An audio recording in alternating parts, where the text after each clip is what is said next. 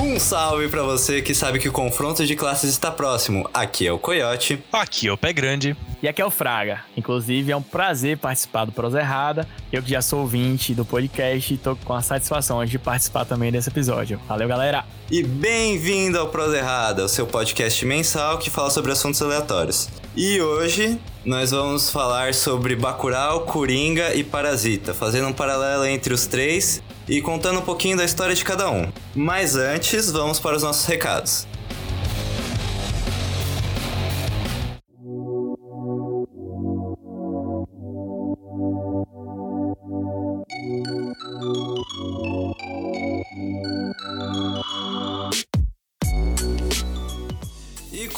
Começa agora mais uma sessão de e-mails e recados do Prosa Errada. E pela primeira vez em toda a história desse programa, meus amigos e minhas amigas, nós temos um convidado para participar dos nossos e-mails e recados, o nosso querido Pé Grande. Nossa, mas com essa apresentação eu fiquei emocionado agora. Olá, todo mundo. É... Eu acho que eu só não estou no primeiro e no segundo episódios que a gente gravou, mas eu sou o Pé Grande e é isso que vocês vão saber do meu nome. Paciência. é isso aí, galera. Mas muito e obrigado, Coyote. Estamos aqui, estamos. Estamos aí, estamos aí, vamos lá. Para os nossos primeiros Aliás, recados, conte, que eu não acredito nisso, velho. Conte para os nossos queridos ouvintes porque você está aqui. Hum, a gente sabe que você tá aí agora. Vocês não são mais só números, vocês estão respondendo a gente. Exatamente, galera. A gente recebeu os nossos primeiros e-mails e a gente queria agradecer muito para quem mandou. E vocês acham que é exagero? Não é exagero. A gente ficou muito feliz. Muito obrigado mesmo pela resposta, pelos e-mails. Acho que eu Cara, e o Coyote, a gente ficou pirando juntos, acho que uns 40 minutos. Juntos. Exato, eu, mano. Fe, fez o meu dia. Mesmo, a gente tava... ficou o dia inteiro.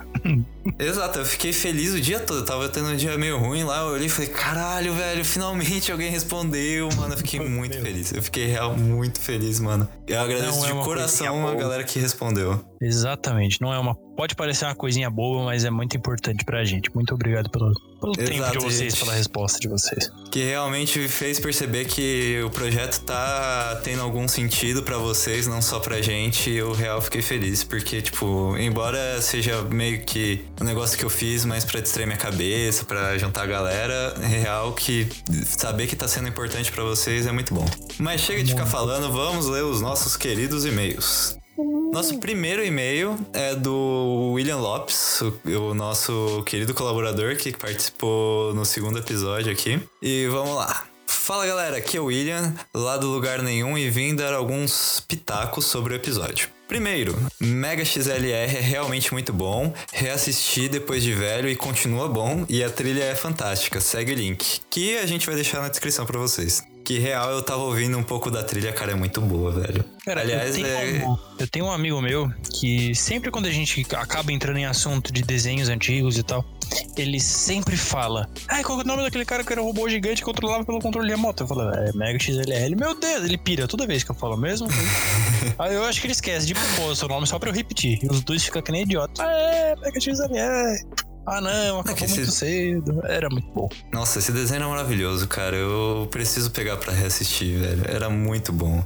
Somos dois, somos dois. Bem, segundo ponto que ele levanta aqui, ele fala que o episódio é, do trem no Tom e Jerry não é o último episódio. Isso é uma lenda urbana. Então, nossa querida canelada do nosso amigo Pé Grande, que falou que era o último episódio. Olha, não é o último episódio do Tom e Jerry. Porque a gente sabe que tem episódios mais recentes. Mas segue, se eu não me engano, foi um dos. Foi uma, é uma lenda urbana, claro. Mas seria o último episódio daqueles dois, Tom e Jerry. Aqueles dois. É, aquela versão. Aquela versão. Porque depois eles são mais bobinhos, eles são novos, eles são recentes. Não tem mais. Aquela animação acaba ali se eu não me engano. Posso estar errado de novo. Aí vocês mandam outro e-mail e a gente fica feliz de novo. Uhul. e também, tipo, para quem quiser conferir, eu vou deixar aqui no link um, um, vídeo sobre esse episódio específico de Tom e Jerry de um canal que eu gosto muito chamado Quadro em Branco, que eles fazem uma análise e tal de vários temas da cultura pop. Então, quem quiser conferir vai estar aí na descrição. Terceiro ponto que o William levanta aqui. Se quiser saber o que acontece com o Coyote, o Coyote do Papaléguas, leiam Homem Animal número 5, O Evangelho do Coyote, lançado em 1988, e que ele deu uma resenha lá no, no blog dele, lugarnenhum.net, que eu vou deixar aqui também o link pra resenha dele no, na descrição. Aí ele vem e faz um comentário um pouco infeliz aqui, falando que ficou com um pouco de preguiça quando o episódio virou um episódio de Naruto e que Shonen tem que acabar. Ah, isso daí é favoritismo, isso daí a gente, tudo bem, a gente deixa ele ter a opinião dele, a gente não tem problema com isso. Que, aliás, o, o, nosso querido episódio respondeu uma pergunta questionada há séculos por toda a comunidade otaku. Se você juntar três otakus, quanto tempo eles demoram para falar de Naruto? E a resposta é 42 minutos. Muito e tempo. vão ficar falando uma cota sobre Naruto. A gente tinha um tempo estipulado, a gente triplicou o tempo estipulado, vocês não estão entendendo. A gente só Vai parou porque a gente tinha mais coisa pra falar. Exatamente, se Senão- deixasse, virava realmente episódio de Naruto. A gente até cogitou, mas aí a gente falou, não, tem um dia para gravar. E aí ficou por isso. E E o Coyote aí também mesmo, não né? aguenta editar. É, deixa quieto, deixa quieto. Eu sou preguiçoso, cara.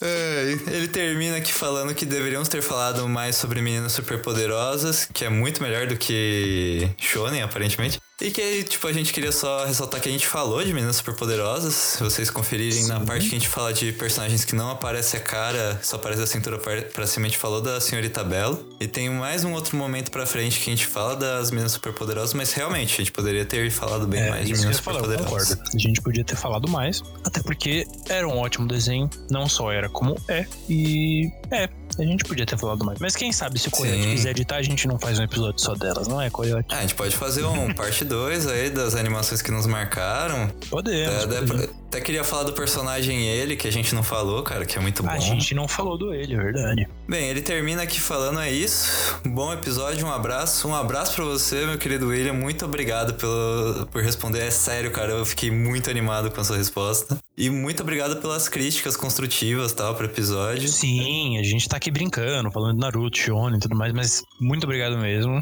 E a gente realmente vai levar em consideração as falas. Temos um segundo e-mail, que é o recado sobre episódio 4 da Pri, que a gente acha que é Priscila. Então, É, que não sabemos muitos outros nomes isso com Pri. e não for Priscila, pode responder, pode falar, não era Priscila, era outra Pri. A gente Então, corrige no próximo É. episódio.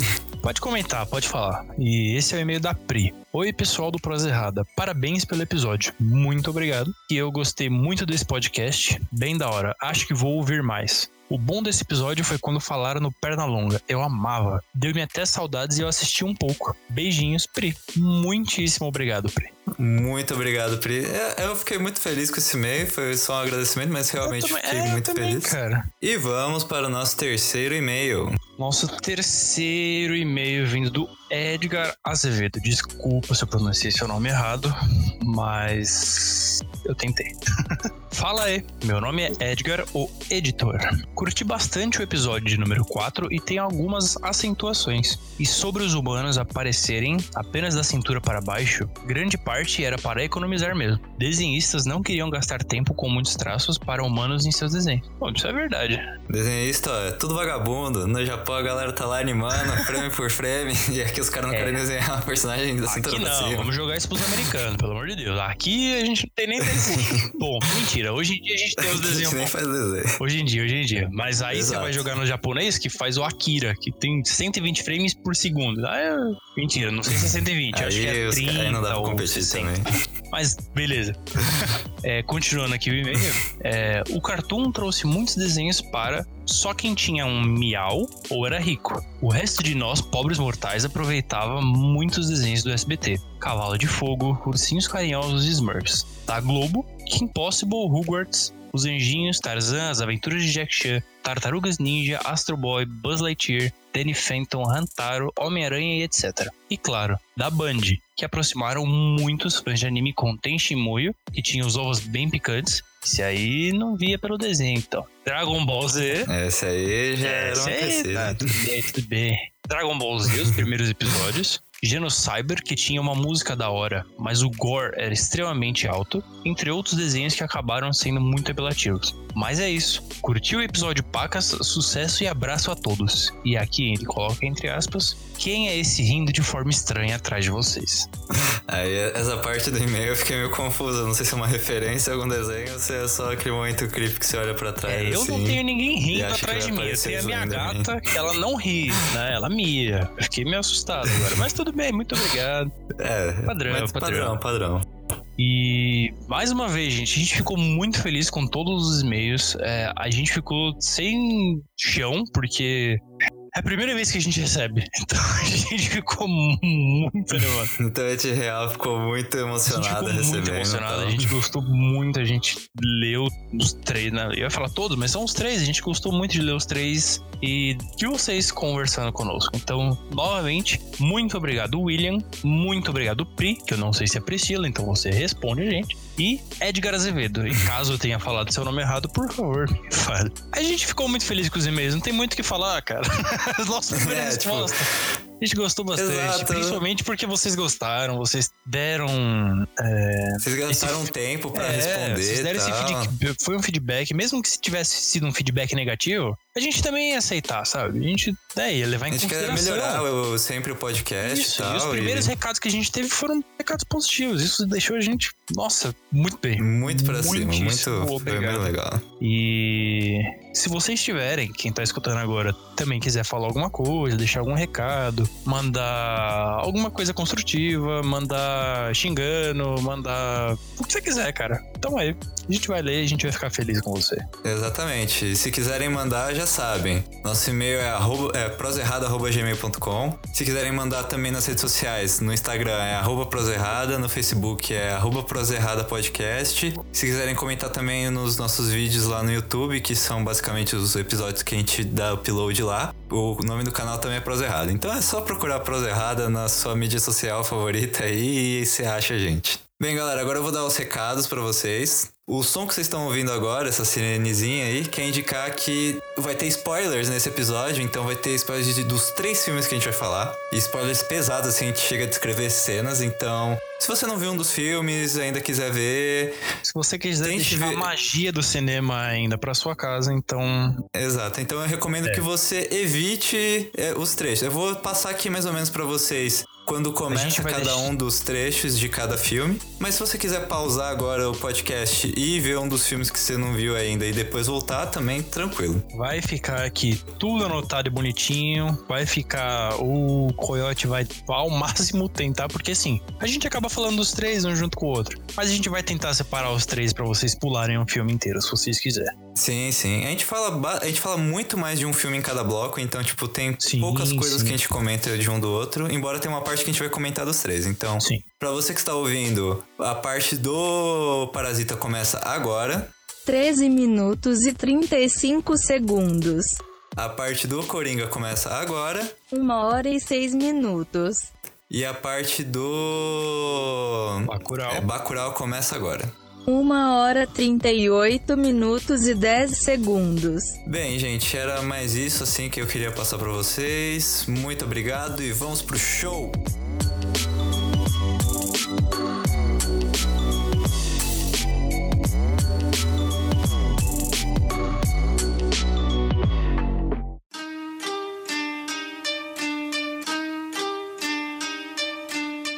É, vamos começar primeiro então com Parasita, que é um filme que retrata uma família pobre do, da Coreia do Sul, chamada família Kim, é, que é uma família que vive meio que num semiporão, assim. E aí um dia um amigo do filho dessa família é, vem oferecer para ele um emprego é, de professor de inglês para filha de uma família rica chamada família Park, porque ele tá interessado nessa filha aí que ele quer depois chamar pra sair e ele tem, tipo, ele se sente meio ameaçado pelos colegas de faculdade dele e não se sente ameaçado por esse garoto. E aí o, o filho dos Kim vai pra essa casa, começa a dar aula pra menina e aí, ao longo do tempo, ele vai dando um jeito de colocar cada um dos parentes dele dentro da casa pra trabalhar também. E a situação. E aí, a- o filme vai se desenrolando a partir do envolvimento das duas famílias, assim. Aí, tipo, quando você vai vendo, você vai vendo vários simbolismos. Por exemplo, o, o porão que eles vivem.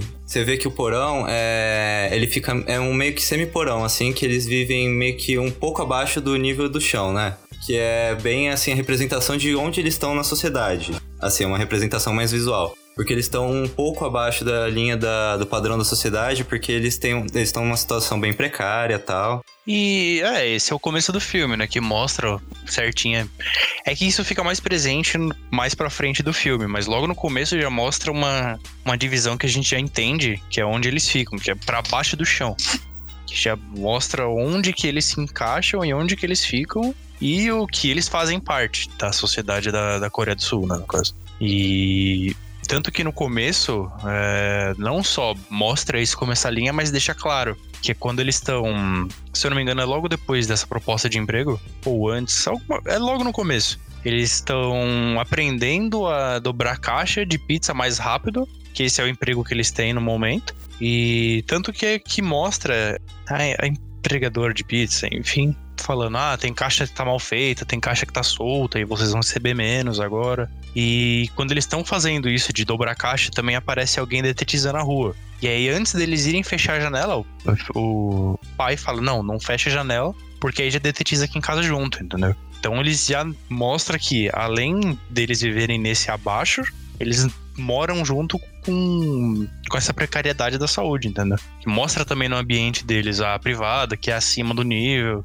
para eles poderem, é, pelo menos em paz, pra, pra poder descer é, realmente, então. porque tá muito, tipo, bem abaixo do nível do chão. E também um negócio que você tava falando do, da parte da detetização, é porque é um negócio que eu até acho interessante porque tem um elementos que mostra depois. Por exemplo, o pai da família Kim, quando ele tá. Ele acorda no dia, tipo, o filme começa com um dia normal deles. Ele mostra os pais acordando, os filhos acordando e tal. Aí ele vai pegar comida assim, aí tem um grilo lá no meio da comida deles. E aí você vê que ele, tipo, ele dá para matar o grilo, só que ele, tipo, deixa o grilo em paz. Uhum. E você vai vendo que ao longo do, do filme, ele vai passando esse cara que é pacífico, assim, que não agride nenhum grilo, pra um cara mais violento tal, até chegar no ponto que chega no final do Sim. filme. Uma coisa, uma coisa que é interessante também no início do filme é que a gente consegue entender não só que a sociedade ela tem aquela divisão e é uma realidade da, da Coreia do Sul, mas é uma realidade de, da gente também, né, aqui no Brasil. A gente tá falando da desigualdade econômica que a gente vive também no nosso país.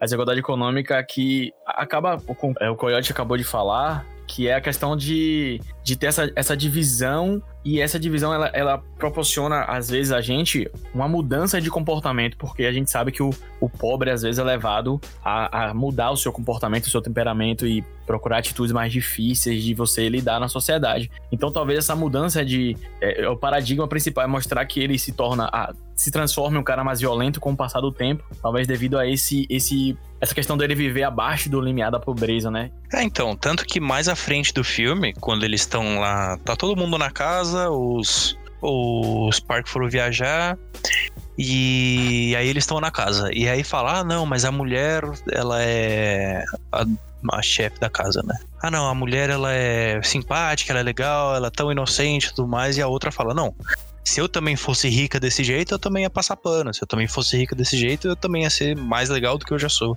E é o que mostra que mostra essa evolução dele. Porque vai subindo é, ele no começo do filme, que não, ele não mata nenhum grilo. Uhum. E mostra a classe dele, mostra que ele não machuca nada, e vai subindo e mostra como evolui, como a, o que acontece com a vida dele, como a, o que acontece dele trabalhando nessa casa, mostrando dia a dia, mostrando que os chefes dele não. Assim, eles são boas pessoas, mas quando eles querem, eles não pensam em mais ninguém, só pensam neles.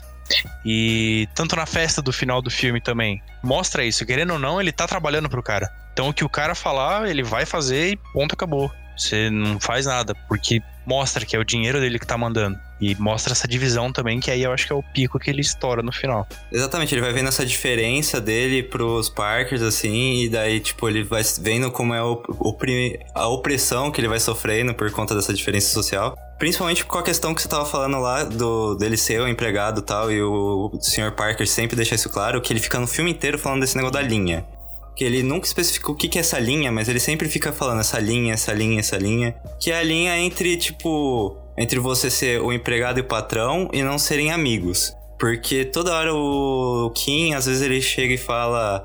Pergunta se o Parker realmente ama a esposa dele, assim, faz perguntas mais íntimas, que é, entenderia como um relacionamento mais íntimo entre os dois. E quando, na verdade, o que o Parker quer é, tipo, ele se mostra como bonzinho, que é basicamente o mínimo de educação lá que tem que ter, mas é, ele nunca deixa o Sr. Kim esquecer do lugar dele, que é o lugar de empregado, que é um lugar abaixo do lugar Exatamente. dele. Exatamente. A mesma coisa quando eles, por exemplo, é, eles fazem o que fazem para demitir o antigo motorista, que a Kim, é, Kim Jong, né? Ela tá lá, ela se fez de professora da arte, professora de escola da arte, já fez o que ela tinha que fazer na casa, ganhou a confiança da senhora.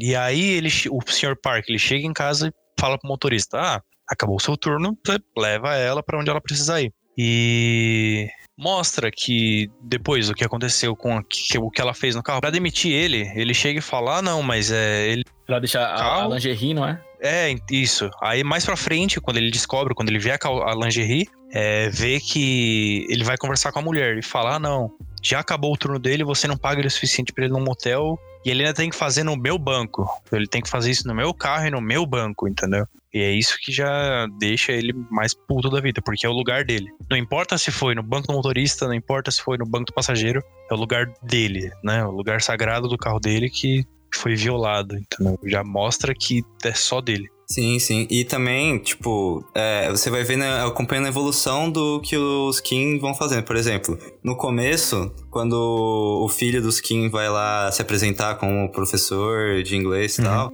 ele pede pra irmã dele falsificar os papéis, só que ele chega assim pro pai dele, antes dele ir uh, pra entrevista, fala: é, pode ficar tranquilo, porque esses papéis ano que vem vão ser verdadeiros, porque eu vou passar na faculdade e aí eu não vou ter mais que mentir, não sei o quê.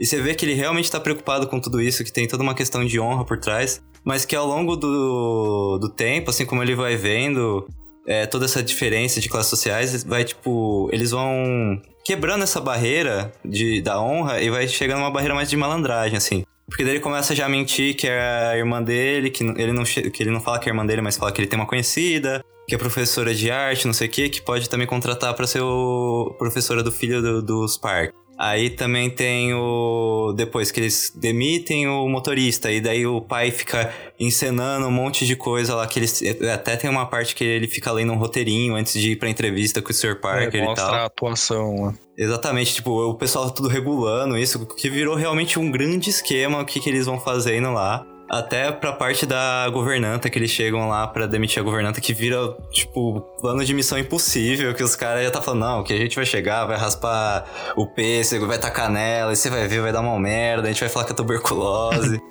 Não, então. Você vai vendo que tem toda essa evolução assim na malandragem deles, que é. que vai sendo ao longo da convivência que eles vão tendo com, com os Parkers mesmo. Que eles vão vendo quanto mais essa diferença é grande. E eles percebem que eles falam: ah, é indiferente. para essas pessoas aqui que estão aqui em cima, a gente ou os outros é indiferente. Então, melhor que seja a gente aqui ganhando dinheiro, que pelo menos a gente consegue sobreviver. E outra coisa que você falou, que é do. do menino lá, que ele, eu esqueci o nome dele agora. Que você falou que ele foi seu professor de inglês. Que mostra que ele queria entrar na universidade no ano que vem, queria parar com a mentira e tudo mais. E chega numa parte clímax do filme, que é a parte que eles estão todos reunidos na casa. E aí ele fala: Não. E aí já mostra uma mudança totalmente de, de caráter dele. Que ele antes queria entrar na universidade e parar com a mentira. E aí, quando chega nesse ponto do filme, ele fala: é, Eu vou me casar com a Daire, se eu não me engano. Eu vou me casar com a Daire, a gente vai contratar pessoas para serem meus pais falsos. E essa casa vai ser nossa e vai ficar tudo certo. E isso tudo baseado na mentira. Onde que no começo ele não queria mais mentir, ele tava fazendo isso só para ganhar dinheiro, né? Pra... Que era uma aula particular que ia acabar quando o amigo dele voltasse. E agora se vê que evolui, que para ele já evoluiu lá pra frente da história, que ele já quer mentir até a vida dele mudar completamente. Acho que é uma forma de você lidar com a pobreza, e a gente tá acostumado a ver isso aqui também, e o filme retrata muito bem, e parece que acontece de forma muito parecida na Coreia do Sul, é que você tenta trazer essa dialética da malandragem. Eu vou ser esperto, eu vou ser malandro para conseguir alcançar. Não importa o que eu precise fazer, mas o que importa realmente eu driblar a, a pobreza. É eu conseguir maneiras de, de traçar uma forma de você lidar melhor com aquilo que está acontecendo na sua realidade. Então, a gente chama aqui no Brasil, né, de jeitinho brasileiro. Talvez seja o jeitinho, o jeitinho coreano que está sendo retratado aí. De buscar a malandragem, a partir da malandragem, ascender de alguma forma nessa, nessa sociedade, nessa disputa de classes. Então, talvez isso, né, que é fruto de um sistema capitalista, não falando de política aqui, nem falando de economia, mas seja isso. No capitalismo, quando você, você tem a necessidade, você acaba buscando maneiras que talvez não sejam elas moralmente aceitas, mas você tem que buscar de alguma forma. Então, não importa muito o que você faça, mas você tem que buscar trazer para você a sua, a sua própria sobrevivência. O, o filme, ele fala disso, ele fala, ele também traz isso de forma malandra. Eu acho interessante, eu não sei se já pode falar disso, mas eu acho interessante aquele ponto onde a, a menina, é a, a, não sei o nome dela, deixa eu só lembrar o nome dela enfim, a filha, né, que ela engana a mãe dos parques, a mãe, né, da, da família, uhum. para poder mostrar que o filho precisa de arte terapia. Então ela faz de tudo para que ela consiga. Isso é uma malandragem, né? Isso é uma forma de você também lidar com isso, de você buscar é, que, gerar necessidade no outro, da forma que ela gerou, mas gerar hum, essa necessidade para que ela pudesse dar aula, né? Tem essa parte no filme que é muito interessante. É, tanto que ela fala, ah, não, do jeito que tá, eu, os meus honorários são caros Sim. e eu vou precisar de duas horas por dia por quatro dias de semana. Ela já coloca isso porque ela viu, ela, ela se aproveitou da situação. Que ela viu que ela conseguiu enganar a senhora. Sim. E, e já se usou. Ela empurrou, já, empurrou mais, né? É, empurrou mais coisas, né? Exato, ela já se usou dessa situação e já empurra mais. Ah, porque também o irmão dela já tinha, já tinha pavimentado. Ah, não, porque ela é prestigiada, eu não sei se ela vai ter tempo, vou tentar conversar com ela. Sim. Ele já tinha pavimentado. Aí ela já chega e já implementa mais ainda. Tanto que mais pra frente ela fala: Ah, é, eu só procurei terapia da arte na internet e depois eu inventei tudo o resto. Hum. Eu fui falando dali. Ela é acostumada, né, a enganar os outros. Né? Aquilo que ela faz é sendo isso, atriz dos velórios, a gente vê que ela sabe. É, é isso aí que ela também que falam nessa cena da, da sala que tá todo mundo. Exato. Que fala, ah, você foi nos casamentos, você ensinou bastante nos casamentos. Ela fala, ah, é verdade. Tanto que se eu pegar o buquê já paga mais tudo mais. Já mostra que ela já tem essa, essa malandragem dela, uhum. entendeu? Que ela já acaba usando, fantástico. Tá, vocês acham que é válido ser malandro para sobreviver? Cara, é. Assim, não sei. é difícil falar porque, por exemplo, eu e o Pé Grande, a gente. Eu não sei essa situação, assim, Lucas, porque a gente não se conhece tão, tão é, a fundo. Tá bom. Mas eu, Pé Grande, que eu conheço há mais tempo, assim, a gente vive numa posição bem privilegiada e a gente não, não tem muito essa noção. Mas, assim, o, o que o filme retrata pra gente é que o sistema capitalista não é que ele é, tipo, mal, assim. O filme ele não trata uhum. como se ele fosse mal. Ele é só um sistema. Só que ele é um sistema que desumaniza as Exato. pessoas. É tipo, ele quer a coisa que funcione melhor e mais eficiente pelo menor preço. Só que, tipo, são pessoas ali por trás. Então você não pode só descartar pessoas. As pessoas Exatamente. vão continuar lá. Mas agora, o filme em si. Ele funcionaria bem para um sistema que fosse que só você, máquinas. Eu acho que não é válido a forma que. Se, se for dessa forma que você tá perguntando, que é a forma que retrata no filme, que você tem que subir em cima do outro. Por exemplo, ah, você tem que demitir um para subir o outro. Esse, essa malandragem eu não para mim eu não valido isso, também entendeu? Não, também não valido. Porque eles vai, eles demitiram o cara para contratar o outro da família. Mas o outro cara também, tanto que o pai perguntar ah, se ele, não, o pai afirma, ah, não, ele com certeza teve emprego, mas você não tem certeza. Eu acho não válido porque você não tem certeza se você também não colocou a outra família numa posição ruim, entendeu? Eles não conheciam ninguém que eles estavam demitindo. Só o amigo, o amigo do começo. O amigo do começo foi e conseguiu o emprego fora, ele foi estudar fora. E aí, dali pra frente, o motorista, a gente não conhece nada da vida do motorista. Sim. Ele podia ter uma vida igual a deles. Só que não sabe, porque ele foi demitido e foi mandado embora. A governanta também. A governanta só morava na casa, então também não sabe de nada. E assim vai. Então eu acho que não é válido, porque.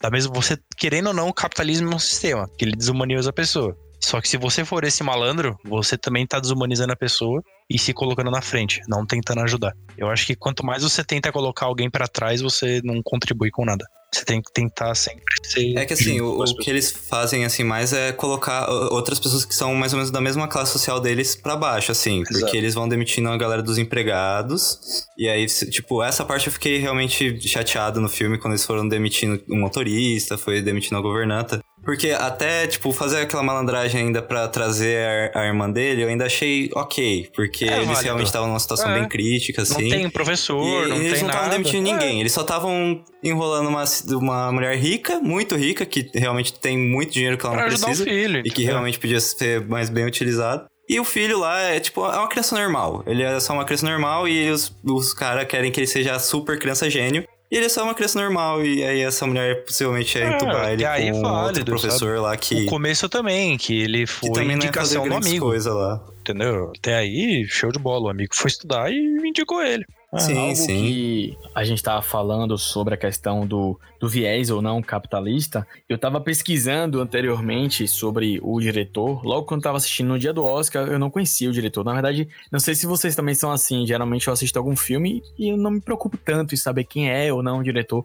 Eu sei quem são os grandes, de- grandes diretores e acabo não me preocupando em saber quem são os outros diretores. Então, como eu não conhecia o Bong Joon-ho, não sei se é assim que fala direito, mas enfim, ele sempre traz filmes, ele sempre faz filmes também com um viés anticapitalista. Então eu acho que no filme Parasita, o que eu enxerguei é realmente uma, uma, uma crítica ao sistema. E não só mostrar que é um, não é um sistema mau, como o Coyote falou, não é um sistema mau, mas é um sistema que tem muita desigualdade. Não era pra ter tanta É um sistema desigualdade. falho, um né? sistema que é falho. Eu acho que Parasita tem um, um- um grande problema, assim, que traz pra gente um grande problema. Vocês falaram que são. é, que o Coyote falou que está em uma situação privilegiada. Eu também não tenho nenhum tipo de, de situação onde eu, eu tenha necessidade de algo. Então, eu, eu também tô numa posição privilegiada. Só que eu consigo enxergar, eu tenho amigos, eu tenho, eu vejo ao redor, nós vemos, né, ao redor. E assim, o que é problema em Parasita e acaba sendo até, sabe, angustiante é saber que tudo aquilo ali é verdade. Essa Sim, disputa de é classe, essa diferença social, ainda mais num país como o nosso, a gente sabe que existe uma diferença muito grande social, um problema muito grande de desigualdade. Tem uma coisa que eu sempre retrato quando eu falo disso, e eu fico pensando nisso, não sei se vocês já foram em uma, uma UPA, né, unidade de, Sim, uma sim. UPA, em em uma UPA. E quando você Sim, chega sim, lá, você vê que precisa, apesar de existir, de ser uma estrutura gratuita, você consegue entender que ali tem uma desigualdade, porque você chega em um grande hospital e o tratamento é totalmente diferente. Então, Parasita é sufocante, ele, ele mostra a realidade, é explícita essa realidade em um país como o nosso e um país como a Coreia do Sul, que, como é um sistema capitalista, o sistema econômico é capitalista, não tem como existir capitalismo sem existir a desigualdade. Então, é- a desigualdade, ela é implícita ao sistema capitalista. Eu acho que o diretor, ele tem esse viés sempre de trazer em outros filmes também é essa questão de o sistema capitalista, ele está em conflito, ele está mostrando o conflito das classes.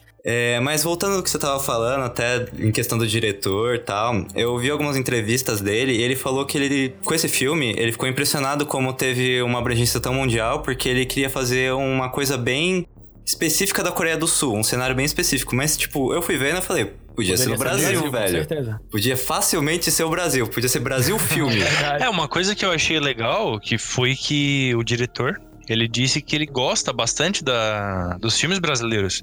Isso me impressionou bastante. E outra coisa até que o Lucas tava falando lá da parte das UPAs e tal. Tem uma série brasileira que se chama No Limite, que é uma série médica. E aí Sim, tem um episódio em que tem um menino que tá tipo. É um episódio que se passa na época que tava tendo aquela greve lá dos caminhoneiros. E aí tá faltando combustível e aí eles estão com um menino na ambulância é, caçando um hospital pra levar porque o menino tá com um ferimento no peito e se não operar ele agora ele vai morrer. Aí eles param no meio de um hospital particular, porque é o único que tinha próximo ali. E aí, tipo, os caras não, não atendem, não querem atender, mesmo sendo uma emergência, porque o, o menino não tem convênio e tal. E você vê, tipo, eles iam deixar o menino morrer só porque ele não tem convênio, assim. Sendo que o hospital tem toda uma estrutura que podia fazer a cirurgia, não é como se o hospital fosse falir e tal.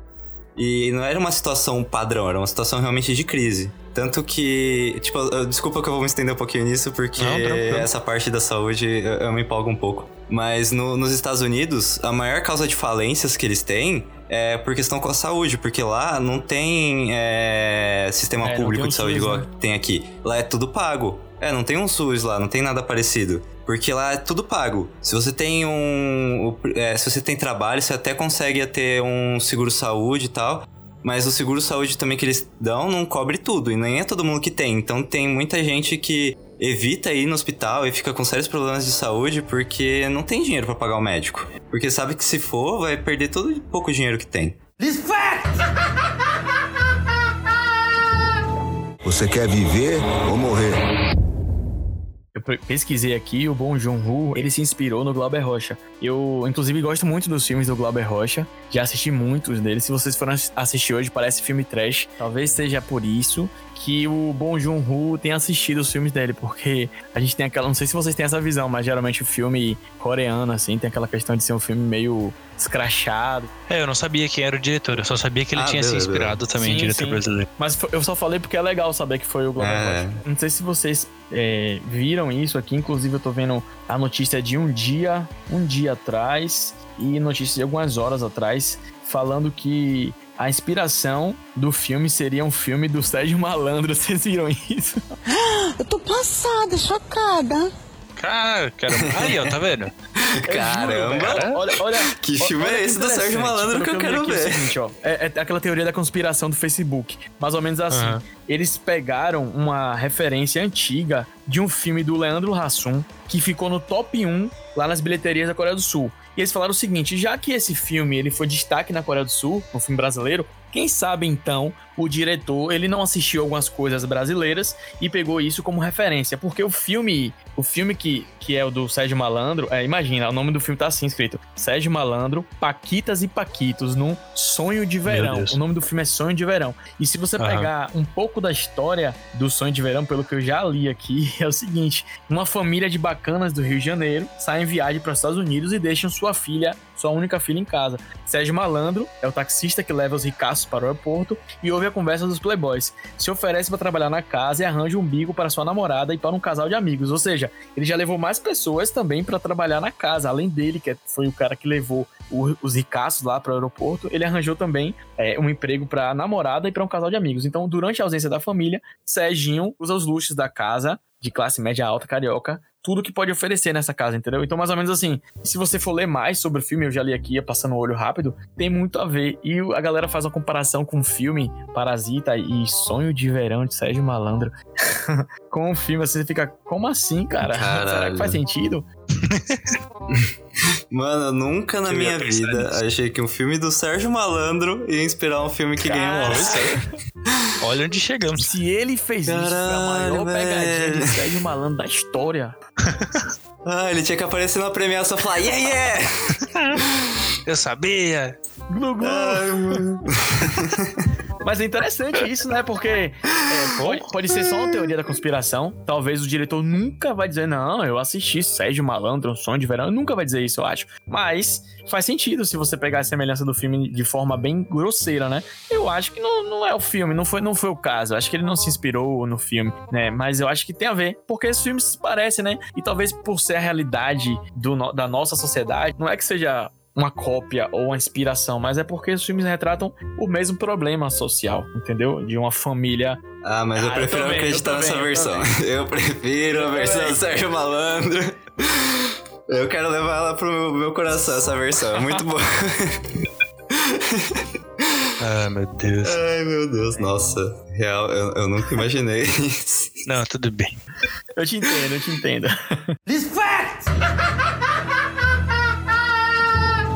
Você quer viver ou morrer? Ah, mano. É tipo, começa aquela cena da chuva lá, os Kim, eles estão aproveitando a casa dos Parker lá, bonitinho, porque os Parker saíram numa viagem de camping da É, o que a gente empresa. já falou dessa cena aqui. A gente fala ah, que a cena que tá todo mundo reunido é essa cena.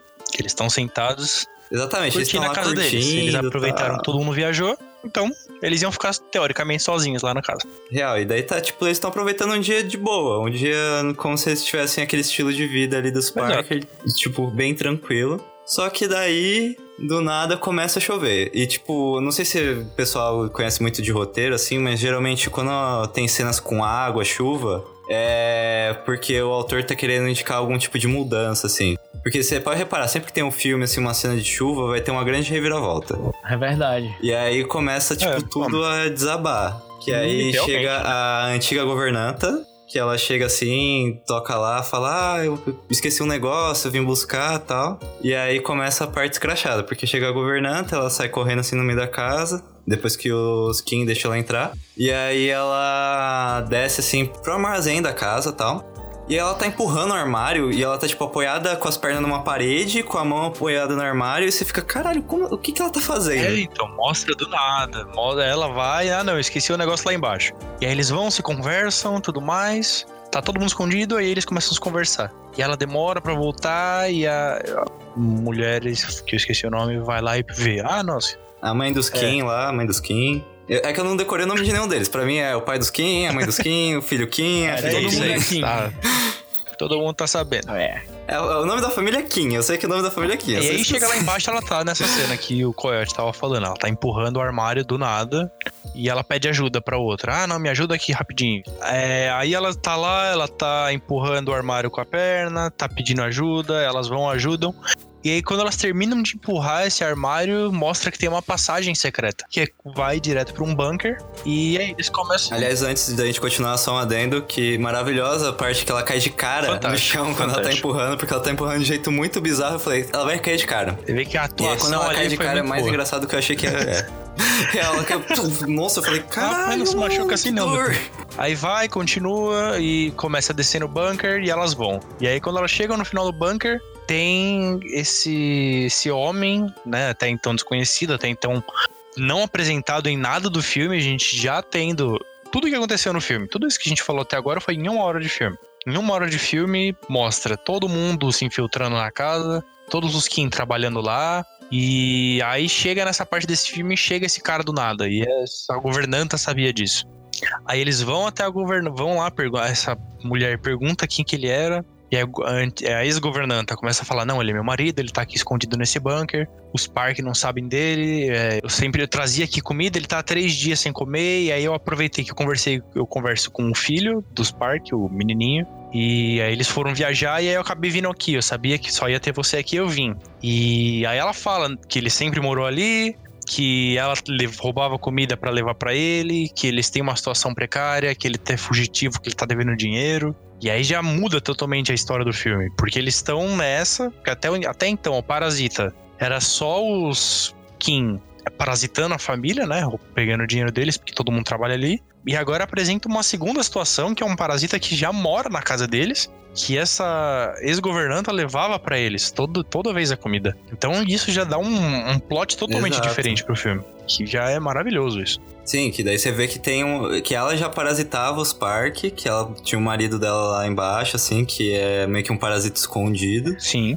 E você vê que ele vive numa situação meio que parecida com a deles, que ele vive, tipo, é, num porão, tá tudo escondido e não sei o que, bem abaixo da sociedade. Só que tem um meio que um diferencial, porque é, ele tem até uma foto do Parker, assim, na parede do, do bunker, que ele fica lá gritando, Respect! Que ele fica assim, tipo, É, então, meio que adorando essa cena aí é- o, é o parque. porque- Querendo ou não, foi ele que dá o dinheiro pra ele comer. É ele que dá o alimento dele, é ele que dá a casa pra ele. Então, querendo ou não, é o respeito Sim, ali, sim. né? Ele vive às custas. Então, É, tem e- essa. Eu lembro que é uma parte interessante que o Sr. Park, quando demite a governanta, ela fala que o único defeito dela era comer por dois. Vocês lembram disso? Mano, eu ia falar isso Sim, agora. sim, Uma hora sim. eles estavam. O Sr. Park tava lá no carro dirigindo com o Sr. Kim e ele fala: ah, não, ela era, fazia uma costela maravilhosa, ela cozinhava muito bem. O único defeito dela era que ela comia por dois. E era Esse é o literalmente, único. né? É, então, essa é a única coisa que você tem.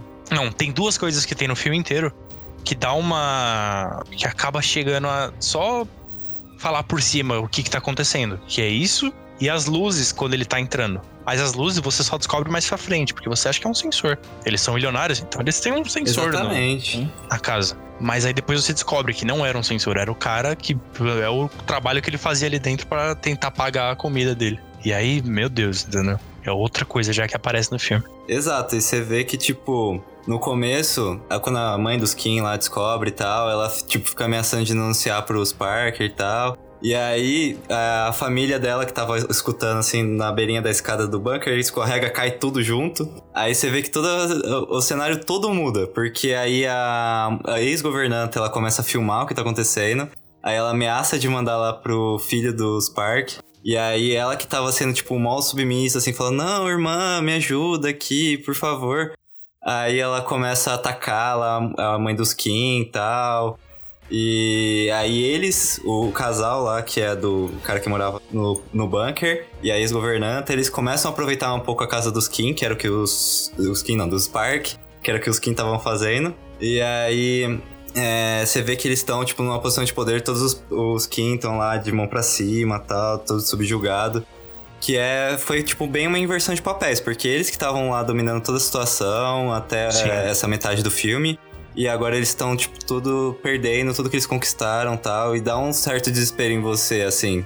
Você tava acompanhando, você, assim, embora tenha que, seja questionável. É, embora não seja decisões deles, a tava meio que forma que eles torcendo por fizeram, né? Você querendo ou não, tá torcendo pra eles, porque eles subiram ali e você não quer que dê errado. né? Você torce. Exatamente, daí você fica. E fica essa treta entre eles, assim. E aí, do nada, é, eles conseguem é, reverter a situação, eles brigam lá pelo telefone. Só que assim que os Kim conseguem pegar o telefone, é, a, a mulher lá do parque ela liga falando que eles estão voltando porque a chuva lá alagou todo o acampamento deles e que eles estão chegando em 8 minutos e dá um, outro puta desespero porque a casa tá uma zona os caras estão lá ainda, tudo pra cima do bunker, e, e aí eles têm que arrumar. E a mulher ainda tem que arrumar comida lá. E aí você vê. E aí essa cena é muito bizarra, porque eles vão, eles começam a agredir. É. A mulher, ela consegue sair do bunker, sair correndo. Aí a, a mãe dos Kim, ela dá um chute, ela pega, volta rodando toda a escada, assim. E você fica em desespero, porque é uma situação muito desesperadora. É, você tenta. Eles estão tentando. É, então, você vê o desespero acontecendo. Porque eles estão nessa. Que tá. Meu, eles vão chegar. Você sabe que tem um tempinho pra eles chegarem. E aí já descobriu o outro, já descobriu a cena, cada um tá tentando contar pros parques o que que tá acontecendo. E tá nessa, tá um gato sapato ali que você fala, meu Deus do céu, o que que vai acontecer? E aí ela, ela ainda tem que preparar comida, eles conseguem segurar eles, conseguem colocar eles lá no, no bunker que tava. Eles se escondem debaixo da mesa, correndo, e aí os Spark chega nessa chuva. Tá tudo certo, em dois segundos tá tudo Né? certo. E, e ainda continua a tensão, porque a mulher só tava lá embaixo. A mãe dos, dos Kim então, tá preparando a comida. E aí essa outra mulher, que era a ex-governanta, começa a subir a escada. E aí ela vai e dá um empurrãozinho pra ela cair. Ela dá esse empurrãozinho, aí ela cai, bate a cabeça e fica. Só que ela fica desesperada pra, pra mãe dos Park ir pra lá, entendeu? E aí você fica nessa. Se acontecer qualquer coisa, eles já vão descobrir. Você não consegue sair dessa cena. Real, você fica Você muito, fica tenso. muito Parece tenso. aquelas, fil- aquela cena de filme de comédia, assim, que tem aquela parte que tá dando tudo um monte de merda, mas consegue meio que disfarçar você fica tenso. É, então, parece até comédia, mas você fica preso ali na cena, porque não é comédia. Você sabe que vai dar tudo errado se acontecer alguma coisa ali. É, você fica maravilhado. Exato, tipo, você sabe que vai dar uma puta Sim. merda, assim, não é tipo uma merdinha filme Não, de comédia, é uma uma puta puta, merda. merda. se eles descobrirem. É uma E puta aí, cena. tipo, fica, é, fica essa grande tensão, assim, e é bem escrachado, igual o Lucas tava falando que esse diretor Sim. tem essa veia mais escrachada. Que o personagem que ele vive no, no bunker, ele é bem escrachado, assim, é um personagem bem escrachado, as expressões dele, a fala dele. Mas essa cena em si é bem escrachada. E um negócio que eu acho legal, que, tipo, pulando um pouquinho mais pra frente da cena, é que tem, tipo, os, par os Kings estão escondidos embaixo da mesa. Aí o filho dos Park, ele resolve que ele quer porque quer é, acampar. E aí ele monta a barraquinha lá no quintal, só que tá chovendo. E os. E os Park ficam, tipo, no sofá assistindo o filho. E aí vai Sim. desenrolando a cena e tal.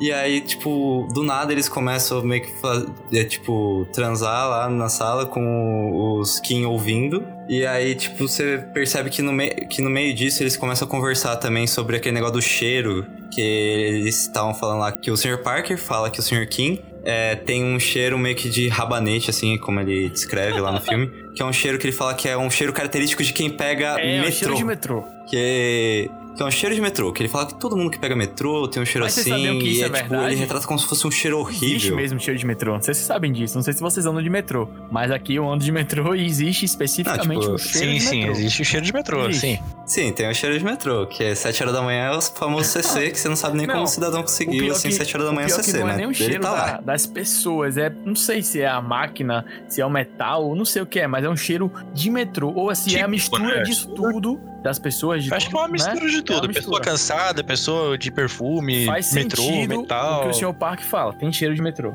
É, faz sentido. Sim, fa- faz sentido. Só que o jeito que ele retrata, ele retrata como se fosse um nojo, Exato, assim. ele não porque retrata ele fala como. que ele não pega a parte que, provoca- ah, não, a pessoa vai no metrô porque ela tá indo trabalhar. É, Ele não pega fala as vidas das pessoas, um que eles pobre, usam né? como deslocamento. pobre. que Exato, ele metrô. usa o metrô como se fosse, nossa, olha, ele não tem dinheiro, ele não é como eu, que tem um carro, uma Mercedes pra andar de um lado pro outro. Ele tem que ficar andando de metrô pra conseguir as coisas dele. Ele tem um cheiro típico de quem tá numa classe inferior a dele. É nesse sentido que ele bota isso. E aí, tipo, a- dessa parte até do cheiro, é uma preocupação que eles têm, que eles têm mais no comecinho do filme, um pouco antes dessa cena. Porque o filho dos Park, ele chega assim, cheira o Sr. Kim, aí cheira a senhora Kim lá, que eles não sabem que são, que são casados, os Parkers, assim.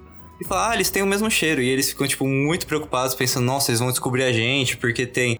A gente usa o mesmo sabonete e tal. Só que, tipo, não, não é isso. É, eles nem levam em conta isso. Eles falam como se fosse um, o cheiro de metrô, que isso é o que você descobre durante a cena. Essa cena da chuva, assim. é, que é o menininho que específica. fala, né? É, O menininho fala, ah, não, ele tem um cheiro dele, ela tem um cheiro dele. E aí fica nessa. Aí depois eles falam, ah, não, a gente vai ter que mudar o detergente pra todo mundo. E aí, tipo, depois que tem isso, os Parkers dormem, assim. E eles conseguem meio que fugir lá debaixo da mesa. E aí, quando eles estão fugindo, assim, debaixo da mesa, o, os- o Parker acorda, assim, dá um, um leve susto de novo, porque você pensa, puta, vai dar uma outra merda federal.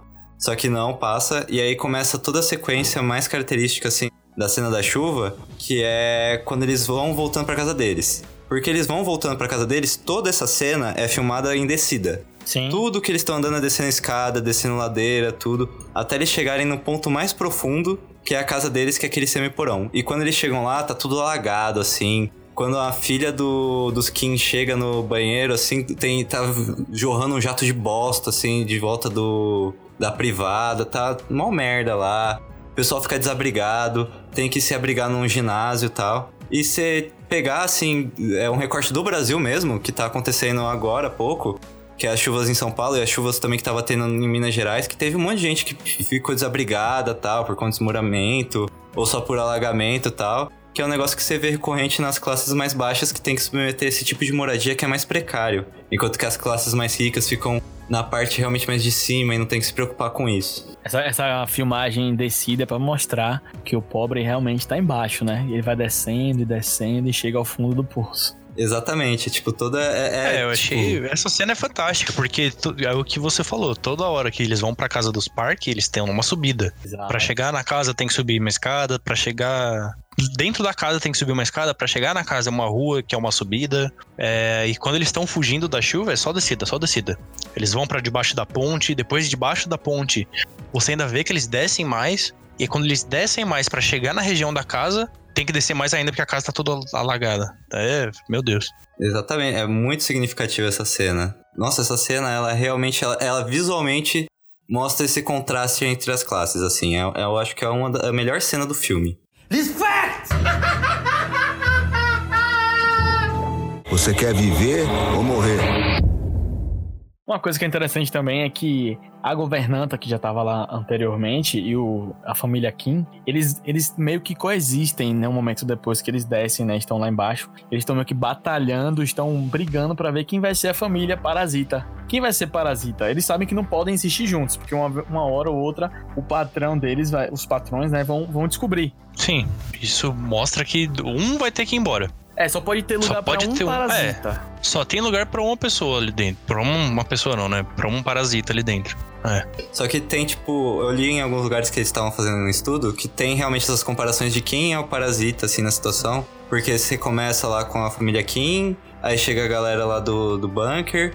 Só que também eles fazem uma leve comparação com a família Park por conta da, deles explorarem, assim, meio que as classes mais pobres e tal, que é toda aquela discussão do capitalismo, da desigualdade de classe. Não, que é um negócio que é fica. que eu também gosto Isso é muito da. fato. A família Park realmente pode ser parasita, né? De, se de explorar uma classe inferior, considerada pelos meios capitalistas e econômicos uma classe, entre aspas, inferior. Então eles se aproveitam. Então quem é realmente o parasita, se você parte dela... Eu não tinha pensado nisso, mas agora que você falou, faz sentido. Quem é que explora alguém? Quem é que realmente se aproveita de uma situação? Será que é o pobre a família Kim, que tá ali sobrevivendo ou tentando sobreviver, mesmo em condições precárias de sobrevivência, ou a família Park, que diante de todo o seu privilégio, que diante de toda. Assim, falar de privilégio agora é meio, é meio complicado, porque parece que ah, eles são ricos por alguma. É, por exploração. Não é só isso. Acho que o capitalismo não é só isso. Mas. Mas tem, tem isso também no capitalismo, né? Mas assim, é, eles estão em situação de privilégio, eles se aproveitam também dessa situação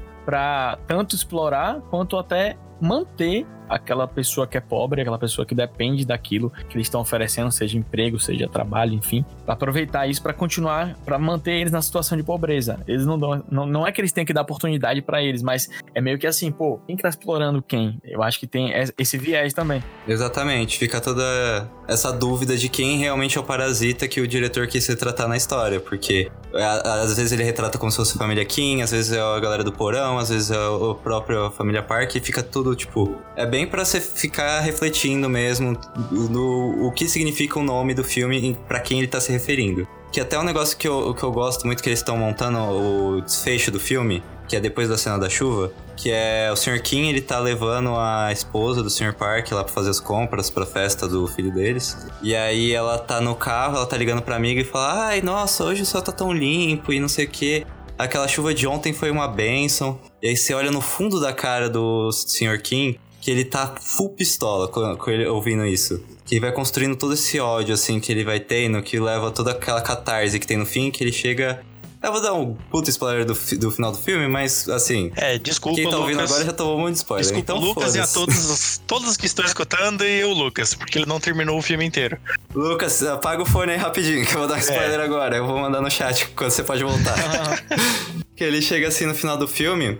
É, tem a parte que o, o cara lá que vive no bunker ele consegue se libertar. E aí ele avança para matar toda a família Kim porque a esposa dele acabou morrendo naquela queda que ela teve na escada que a gente falou mais cedo. E aí, tipo, o. Não lembro agora quem chega e dá um. E, e dá uma estocada assim no meio do cara com um espeto de churrasco. E ele cai no chão, assim. Ele cai em cima das chaves do carro do Sr. Parker, ah. que ia levar o filho dele no hospital porque o filho dele teve uma convulsão. E aí, quando o Sr. Parker vai buscar essas chaves, é, ele, tipo, vira um pouquinho o cara que. Quando nessa cena ele grita o respect de novo dele lá. E aí ele só vira o cara com uma puta cara de nojo, assim, como se ele estivesse mexendo na coisa, num, num meio de merda. É, ele e aí pega a chave um e aí o Sirkin assistindo isso. falecendo, o cara tá é. tá morrendo ali na frente dele. E, mas ele é um, um merda que acabou, chegou, matou todo mundo e vira com nojo, sabe? Se ele tivesse papel higiênico ali para limpar o cara, ele limpava para tirar, pra pegar a chave do carro. Não é uma. Exato. E aí o Sr. Kim tá, tipo, cuidando da filha dele, que, tipo, o Sr. Parker não sabe que é filha dele, mas ele tá cuidando da filha dele que levou uma facada no meio do peito. Tipo, o filho dele teve um ataque epilético, mas, tipo, ataque epilético, você ainda tem um certo tempo pra cuidar. A filha, ela tava lá morrendo mesmo, os caras tava cagando. E aí ele vê, tipo, ele vê exatamente essa cena, ele termina a revolta dele, levanta, pega a faca e mete no peito do Sr. Parker Sr. lá. Parker. E aí, tipo, é uma catarse que, tipo, pelo menos pra mim, que quando eu tava vendo, eu também fiquei. No... Eu senti um puta alívio quando ele fez isso. Eu fiquei, caramba. Cara, eu fiquei... Agora passou a minha raiva do é, Sr. Então, Parker também. Você tá nessa situação, né? Não que a gente deseje o mal ao próximo, mas você vê o cara, como é que ele trata todo mundo, mesmo ali na cena, com todo mundo morrendo, todo mundo se fudendo. Desculpa até o palavrão, mas todo mundo tá ali se fudendo naquela hora. E. Ele pede desculpa e repete o palavrão. é, ele continua. é, ah, é que a gente fala mesmo, foda-se. Tá todo mundo se fudendo. Tá todo mundo se fudendo, porque, tipo, antes de entrar nessa cena, o Sr. Park fala pro Kim é, que eles estão vestidos para fazer a encenaçãozinha ali no parabéns e tudo mais, para se vestir de índio, porque o menininho adora índio. E eles vão, fazem encenação. E o Sr. Kim não tá muito à vontade ali, não sabe muito bem o que fazer, não quer fazer. Só que ele só tá meio relutante porque ele não sabe o que fazer. Aí o, o Sr. Park fala: Olha, você não se esquece que eu, você tá sendo pago. Quem manda em você sou eu. Então, assim, ele deixa claro que quem manda ali na situação é o dinheiro. Você pode gostar ou não do que você tá fazendo, mas eu tô pagando, você vai me obedecer. Não importa o que eu mandar você fazer, você vai fazer. E aí, isso é o que chega no estopim dele. Porque além da chuva anterior, da noite, além da mulher já ter falado, não, que a chuva foi maravilhosa, que ajudou todo mundo, que lavou a alma, ah, que chuva fantástica. Ainda chega o outro no na mesmo dia, mesma tarde, que ele simplesmente faz as coisas por dinheiro. E isso destrona ele de onde ele tá, destrói o cara. Porque você é o que a gente falou no começo do filme, ele não machucava nenhum. Eu até esqueci o animal agora. Grilo. É, ele não machucava nenhum grilo, ele não fazia nada. E chega mais pro final do filme, ele tá extremamente mudado. Ele tá extremamente violento e, e você vê isso. Tanto que a cena que eles estão sentados ali no sofá, né? Como se eles morassem na casa. A mulher começa a falar: ah, não, que ela dá um exemplo que se o Sr. Park chegasse ali na hora, ele ia sair correndo igual uma barata. E aí ele fica bravo, ele fica puto da vida, ele joga as coisas pro lado e vai pra cima da mulher. É, ah, não, não, é só brincadeira, não vou fazer nada com ela. Mas você vê que dali ele já fez uma situação que ele já não faria antes. Que já viu uma transformação de personagem do meio do filme até chega o final, que ele dá uma facada no meio do peito do cara. Voltando. Real, você vê toda essa transformação É. deles, assim. Mas Não, fala em aí, Lucas, relação à fala aí. cena da chuva, tem algo interessante que você assistindo você consegue perceber. Inclusive, no momento que estava sendo entregue o Oscar, estava acontecendo chuvas torrenciais em São Paulo. Você que são de São Paulo aí podem ter a lembrança melhor disso. Aham. Mas acontece muito aqui também em Salvador. Como eu convivo, eu vivo em um lugar onde a chuva não, não me abala, não me atinge. Eu sei que eu acordo de manhã e tá chuva, eu digo, caramba, a choveu a noite toda. Aí eu acordo e penso, pô, que legal, tá chuvinha, é um clima legal pra continuar, pra continuar dormindo. Ah, pô, se pudesse eu nem iria trabalhar hoje. Só que ao mesmo tempo, eu tenho pelo menos essa consciência. Hoje, talvez por, por estar mais velho, né? Eu tenho mais a consciência. Porque antigamente eu pensaria exatamente dessa forma. Pô, tá chovendo, é, legal que tá chovendo e. Ah, mas aí é antigamente você tá, também é coisa de criança, né? Você não tá pensando, decidindo mal.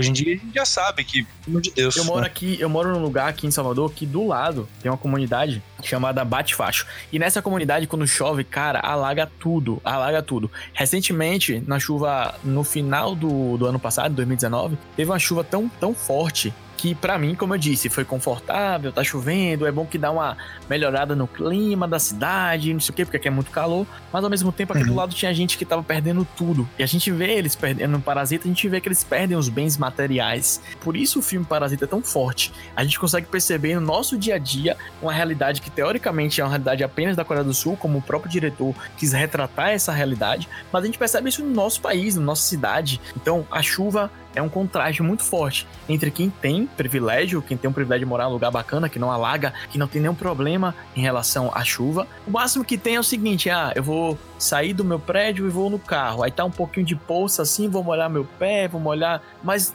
tirando isso, o problema do rico quando chove é só não se molhar. O problema do pobre quando chove é não morrer. Às vezes é não morrer, a casa desabar, Sim. é perder tudo, a tudo mesmo não tendo muita coisa. Então essa crítica mostrando que a chuva é, uma, é um divisor também. Coisa simples, né? Coisa que todo mundo tem, coisa da vida. Uma coisa tão simples como a chuva pode mostrar a desigualdade social. Acho que é legal nessa cena toda essa construção em volta da chuva. Por mais sutil que pareça, ela mostra a realidade da diferença entre classes. É, tanto que teve aquela chuva aqui em São Paulo agora no, no começo do ano. Teve aquela chuva absurda que inundou tudo. Tem um bairro aqui em São Paulo, que é o bairro do Ipiranga. E se- eles já são preparados pra quando chover, eles já se prepararem pra chuva, porque lá sempre alaga. Pô, isso é foda. Sempre, sempre, sempre.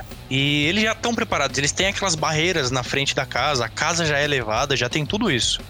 E só que essa chuva foi tão absurda que essas pessoas que mesmo com barreira, a água invadiu, invadiu até lá pra cima. Só acabou, nossa, acabou que destruiu muita gente, muita coisa. E não só no bairro, eu tô falando no bairro de Ipiranga, foi extremamente é, é, presente isso. Foi um, foi um absurdo essa chuva que pegou no bairro de Ipiranga. Mas essa chuva que deu agora alagou toda São Paulo. Todo lugar que se via de São Paulo tava destruído com essa chuva. Não teve um lugar. São Paulo parou. É uma cidade que mal para, pa- parou, parou. Ninguém saiu, quase ninguém saiu para trabalhar. Metrô foi ah, inundado. Trem, o trem aqui da linha vermelha, que é a linha de Osasco, parou porque inundou a linha do trem. Acabou com tudo. E não é uma coisinha pouca. Chuva afeta todo mundo. Tem gente que com certeza acordou e falou: ah, não, é chuvinha e tudo mais. Por exemplo, eu tava assistindo o Oscar, que foi na noite anterior, começou a chover no domingo. Sim, verdade. Eu tava assistindo o Oscar, começou a chover, umas sete e meia, oito horas. Eu falei, ah, vou ver o Oscar, começou a chover. Beleza, né? Essa chuvinha tava precisando, porque tava muito calor. E aí chegou que quando eu acordei no dia seguinte tava tudo destruído. Eu falei, pelo amor de Deus, cara. Sabe, eu aqui, eu tô no meu apartamento, tá beleza, choveu, a gente não sai de casa, mas a gente acaba tendo o que fazer. A gente acaba tendo como se prevenir, porque a gente tá no apartamento. Mas e quem não tem isso? Por exemplo, as pessoas que eu falei do bairro de Piranga, ou Osasco, que eu falei da linha vermelha, ou até é, um morador de rua. Cara, a gente aqui já tá nessa e morador de rua. Sabe, encontraram sete corpos. E, e as outras pessoas, então? Que não, tem. Pesado. É, não, não, não tem. Real. É, é- é extremamente complicado isso. Não é Tão coisinha pouca, é uma coisa filme, que. É, então, é uma coisa que afeta todo mundo, não é? O, retra... o filme ele retrata hum, uma. Mas ele é. Retrata pra ser uma tela. Pra estar na telona, entendeu? Pra todo mundo ver, pra ser retratado. Tem a, é, a situação do. de ter o outro parasita lá e tudo mais, mas assim, é uma retratação que acontece na vida real. Isso acontece. E quando a gente vê, a gente tem gente que fala: ah, nossa, a chuva veio pra lavar a alma. Só que tem gente que se ferra, né? Perde tudo. É o que você falou, perde tudo. Mesmo tendo pouco, até a casa às vezes perde, com casa. deslizamento e tudo mais. Porque onde tem A deslizamento vai fazer o que quê? já era uma invasão, Caiu. né? Ainda acaba perdendo É, a. Caiu, entendeu? Caiu. É o que aconteceu muito em Minas Gerais esses tempos agora também, que tava tendo bastante chuva lá, que muita gente ficou desabrigada, porque era casa em construção assim de morro, e aí foi desabando porque teve muita chuva lá, Sim. muito mais do que normal.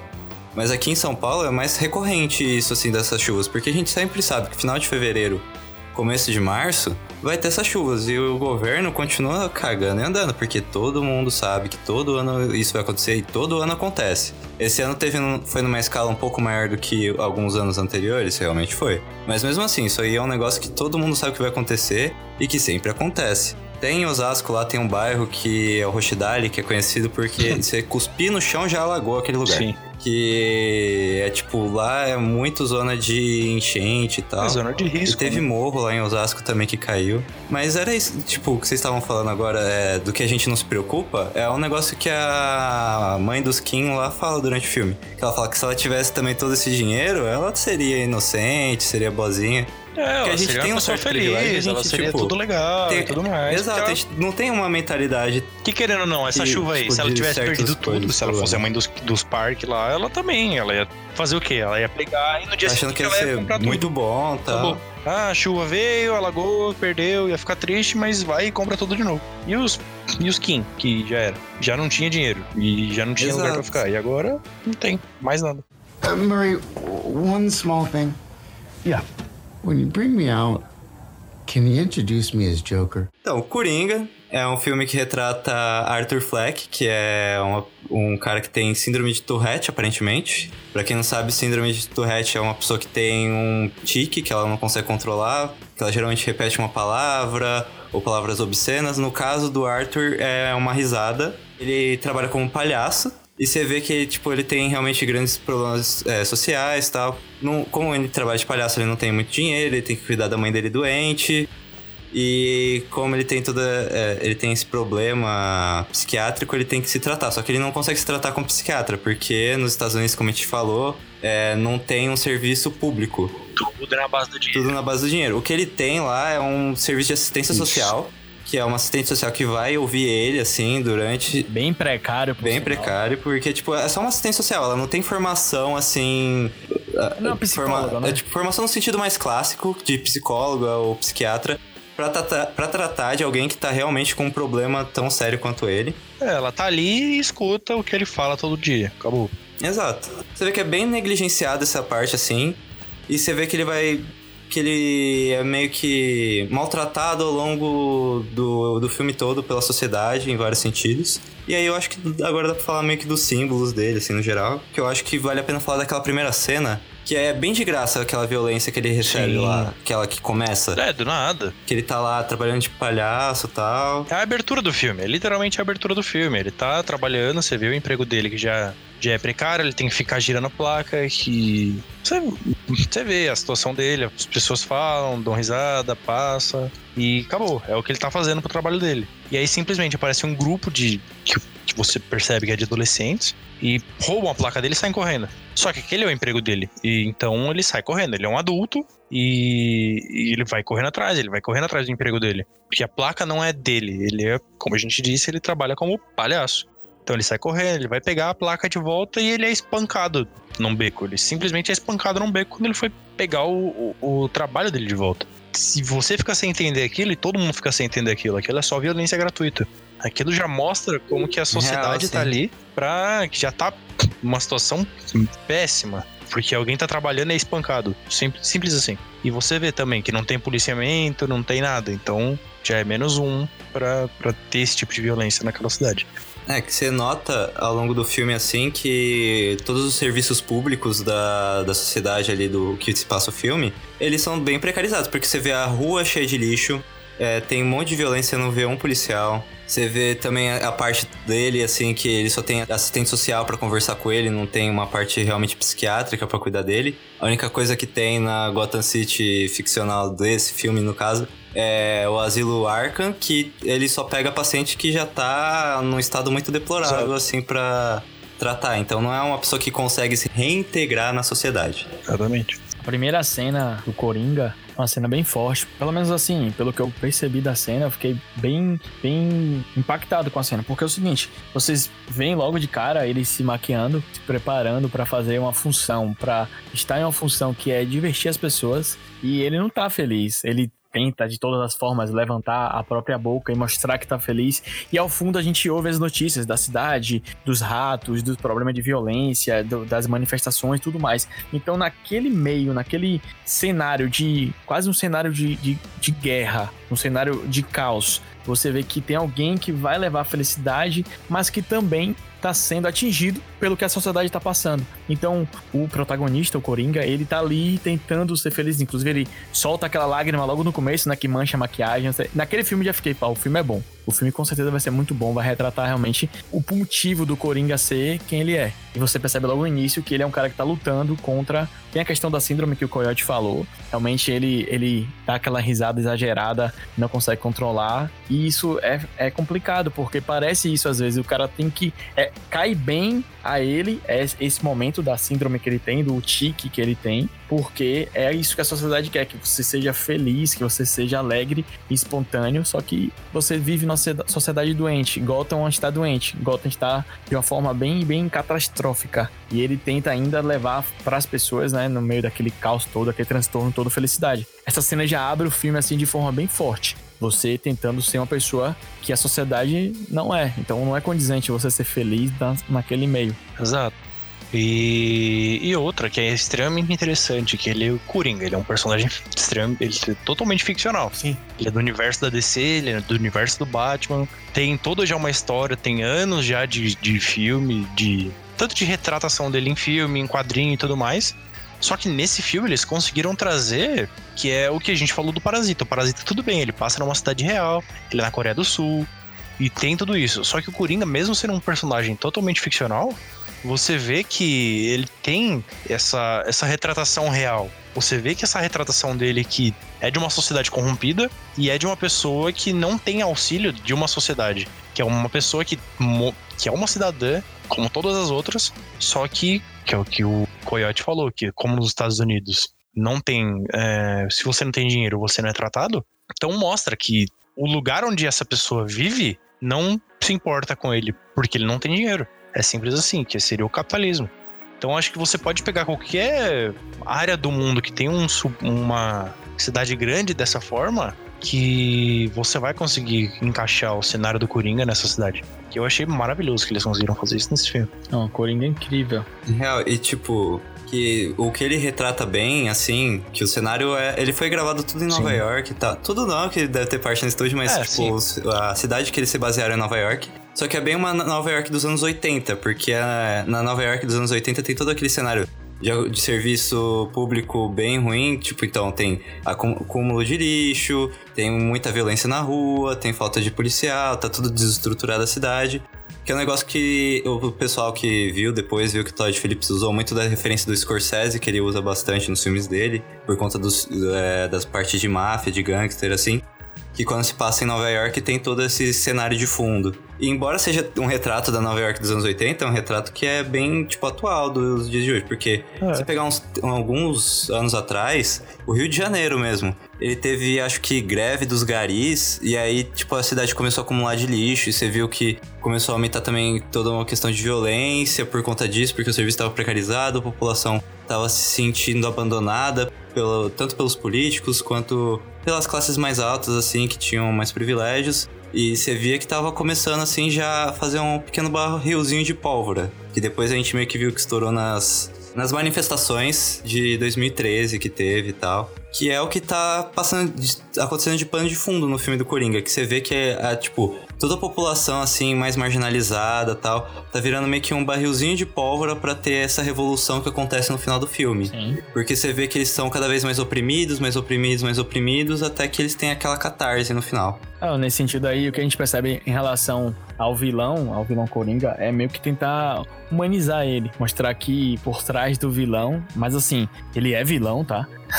e um vilão, um vilão cruel. No decorrer do filme a gente percebe o quanto ele é cruel. Mas ele tem um, um- um motivo pra ser assim. Então essa humanização no início, a cena da, da agressão, a cena inicial e todo desenrolar até ele se descobrir como Coringa, até a questão dele ir a procurar assistência psicossocial, procurar alguém que... Ele, ele chega a dizer, né, que precisa de medicamento, que tem alguns pensamentos negativos. E assim, parece que é uma construção pra mostrar, pô, mas ele será quem é a vítima, né?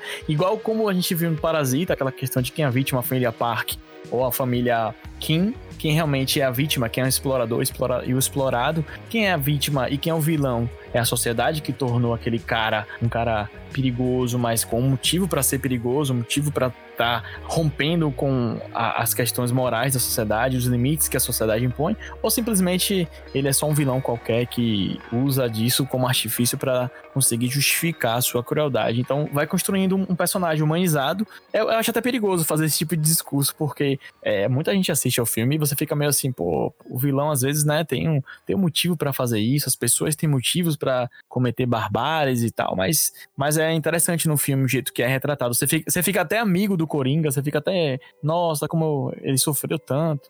É, então, eu acho que essa separação que, que, é, que é feita em. que é o que retrata, que é uma linha tênue, entendeu? As pessoas têm os motivos, têm os motivos delas, só que o que separa as pessoas desses vilões, desses sentidos desses filmes, é que esses vilões eles empurram esse limite, eles empurram essa barreira e vão e fazem o que eles querem. Eles usam esse motivo que eles têm, eles usam a capacidade que eles querem ter e eles simplesmente não não ligam mais, né? Não é, não seria a palavra, mas eles simplesmente passam. Eles têm o motivo deles. Todo mundo tem um motivo pra fazer alguma coisa. Você tem um motivo pra não gostar, é, tem em escola quando você tem professor. Você tem um motivo, você não gosta do seu professor. Você quer, sei lá, quer xingar ele, vai, você é criança, você quer xingar seu professor. Você quer tacar uma bolinha de papel na lousa, você quer fazer alguma coisa assim. Só que você não faz. Só que aí tem as pessoas que acabam fazendo isso. É, é, um, é uma comparação bem pequena, mas assim, só pra falar que até quando você é criança, você acha que você tem um motivo pra fazer alguma coisa ruim. É, parece que alguém. justifica, né, o que você faz. É exato, é a palavra. Você acha que o seu motivo é justificável e você pode fazer. Que é isso é a linha que separa das pessoas que tentam todos os dias fazer tudo que elas podem pra ser melhor ou pra conseguir condições melhores e esses vilões como o Coringa que é, mesmo tendo esse discurso mais humanizado, dele ter um motivo, de ser justificável, ele passa a barreira e faz. É, outra coisa também é que também, como no, no Parasita, tem a separação do, do mais pobre e do mais rico. Sim. Chega em um- uma cena do filme que ele acha que o pai dele é o Thomas Wayne. que quem conhece ou não o, o Coringa, o, o Batman, a história do Batman, o Thomas Wayne é o cara mais rico e influenciável de Gotham. É extremamente poderoso, ele é um médico renomado, ele quer ser político nesse filme, em algumas histórias também. Ele tem dinheiro, ele tem poder, ele tem uma mansão, ele tem tudo isso. E em uma certa parte do filme ele começa a achar que o Thomas Wayne é o pai dele. E ele tenta ir conversar com ele, tenta ir falar com ele, só que o Thomas vê essa situação e fala: Olha, sua mãe é louca, você é louco, não chega perto de mim, eu não quero você perto de mim. Ele acaba batendo nele, acaba falando pra nunca mais chegar perto da família, porque o Arthur ele tinha ido até a mansão pra tentar falar com ele, mas ele não tinha conseguido. E mostra também essa retratação que tem uma cena que é a cena do é a cena chave que que constrói o Coringa, que é ele nesse metrô, que ele foi demitido do emprego dele, e aí ele tá no metrô, voltando para casa, ele tá sem emprego, ele não consegue mais comprar os remédios da mãe, ele não consegue fazer mais nada, e ele tá no metrô indo para casa, ele tá com tudo isso na cabeça dele, e chega uma mulher, né, ele tá sentado num vagão, com algum, algumas pessoas que você vê, alguns homens que você vê que é uma classe acima, que eles têm interno, gravata, que é uma boa representação no filme. E eles começam a assediar essa mulher, falar: ah, não, você não tá vendo que ele tá falando com você, presta atenção no meu amigo, que mostrando que usando o poder que eles acham que eles têm por conta do dinheiro. Ah, você tá falando comigo, você não tá falando comigo, eu tenho dinheiro, fala comigo. E ela acaba saindo dessa cena e fica o Arthur dando risada com a síndrome que ele tem. E só que eles começam a, a ir para cima do Arthur. Eles começam a falar, ah, porque você tá rindo, porque você é estranho. E aí eles vão ou pegam a mala do Arthur, acho que ele pode tratar ele da forma que quiser. E também, de novo, espancam o Arthur. Só que dessa vez ele tá armado. E aí é o que constrói o Coringa. Ele passa da situação e ele atira nessas pessoas. Ele mata essas pessoas e sai correndo. E a outra e uma dessas pessoas tenta fugir também pela estação. E você vê que ele não só atirou para se defender. Ele agora tá atirando porque ele quer matar aquela pessoa. Porque essa pessoa tenta fugir, o vagão vai fechar, a pessoa tenta sair correndo, ele atira na pessoa na escada. Ele vê a pessoa morta ali na escada, ele passa e vai embora da mesma forma. Que isso mostra a linha que eu falei, que é o justificável dele, e passa disso. Ele agora justificar as ações, que ele era tratado dessa forma e agora ele é justificável porque, mais uma vez, a sociedade falhou com ele, então ele faz o que ele quiser. Você quer viver ou morrer? Assim, antes de eu comentar mais dessa cena do da cena do metrô, eu queria só fazer um Claro. adendo do que a gente tava falando antes, assim.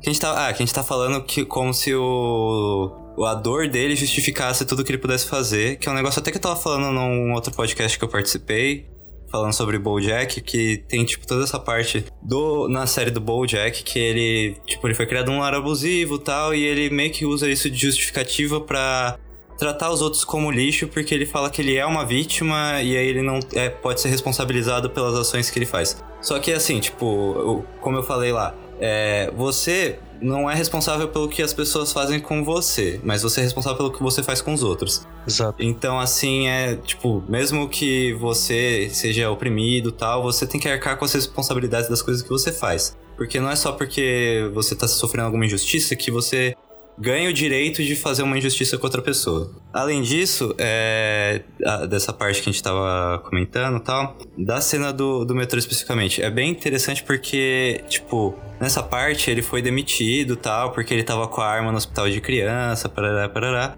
E aí ele tá no metrô, e daí os caras começam a sediar a menina lá. E quando eles começam a sediar, é, é muito incômodo, porque ele, ele tá, tipo, ele tá passando por um dia muito merda.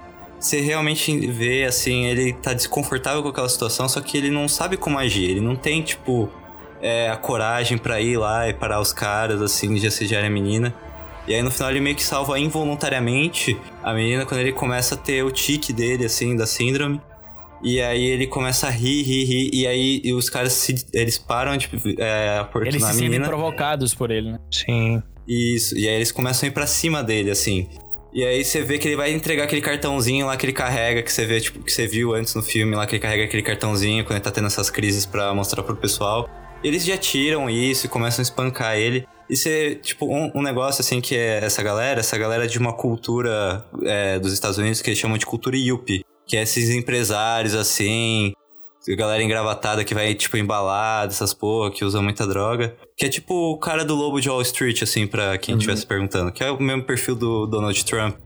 É, e você vê que eles realmente estão nessa posição de poder, e aí essa posição de poder troca. Ah, No instante que ele pega a arma dele, ela troca. E aí ele dá o tiro, e quando ele dá o tiro, ele, primeiro ele tá assustado. Aí depois você percebe, ele percebe o poder que ele tem sobre eles, e aí ele exerce esse poder sobre eles. E você vai vendo como é libertador. Tanto que chega na cena do. Quando ele chega no banheiro, depois que ele é, matou os caras, ele começa a dançar, assim, como se ele estivesse libertando. Como se estivesse É saindo daquela casca lá dele. livre de, alguma, oprimido. de uma certa forma de tudo isso. As- ele tava preso, ele tava com Exato. essa tensão nele to- todo esse tempo, tudo isso acontecendo. É, ele ser acusado de carregar arma, ele aparecer com arma e ser demitido, a mãe dele ser doente, Thomas Wayne e tudo mais, e chega nessa cena, ele. Você vê um alívio nessa dança que ele acaba fazendo. É, eu, a cena como um todo, A cena realmente é fantástica. Desde o momento que ele é demitido, no momento que o patrão dele liga para ele e fala que ela acabou com tudo, que é, tem uma coisa interessante, né? Porque aquele cara que vendeu a arma para ele, que na verdade deu a arma para ele e disse que depois ele pagaria pela arma, mas ele deu, porque eles já, eles já sabiam quem era o Arthur. Eles sabiam que ele era um cara complicado e tudo mais. Ele queria que ele fosse demitido. Eu, pelo menos eu senti que eles queriam que ele fosse Sim, demitido. E é o seguinte: quando ele vai lá no, no hospital, ele deixa a arma cair e a partir daí começa a cena como um todo, até o momento que ele vai dançar, até o momento da dança. Então, essa cena toda foi construída de uma forma, pra mim, foi a melhor cena do filme. Eu acho ela muito, muito, muito, muito boa. E pra usar a expressão que o Pé Grande usou, ela é foda. Essa, essa cena é foda, porque.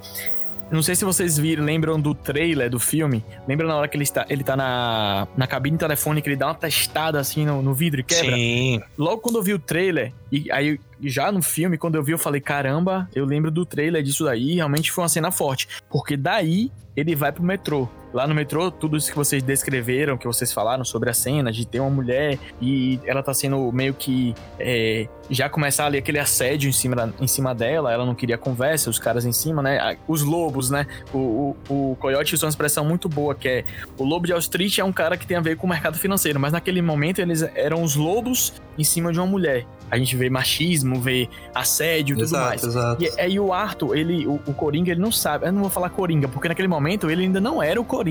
Ele era o Arthur, né? Então naquele momento ali, ele começa a ter a crise, que a gente já sabe que é um problema que ele tem de não conseguir. É um distúrbio mental, que ele não consegue controlar a sua risada, aquela risada que é bem sinistra, por sinal. Inclusive eu sei fazer a risada dele. Depois, depois da gravação eu faço, tá?